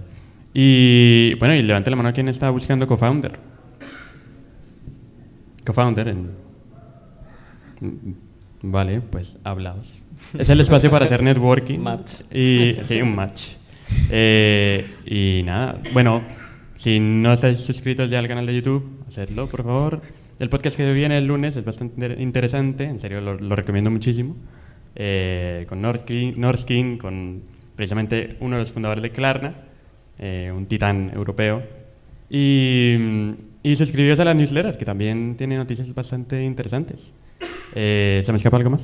No. Bueno, Ah, sí, ¿quién gana? Ah, no ha sido tu mejor pregunta, Ferran. Yo creo que sí, yo votaría Ferran, ¿eh? Bueno, ¿será gana Ferran? César, ¿desempatas? Eh, yo es que no me acuerdo de las preguntas. Por eso os dije de apuntar. ya. Yo voto Ferran. Venga, va, para Ferran. Ferran se gana la Te la ganas. Vale, pues. Sí, a ver, backroom. Hasta la semana que viene. Hasta la semana que viene.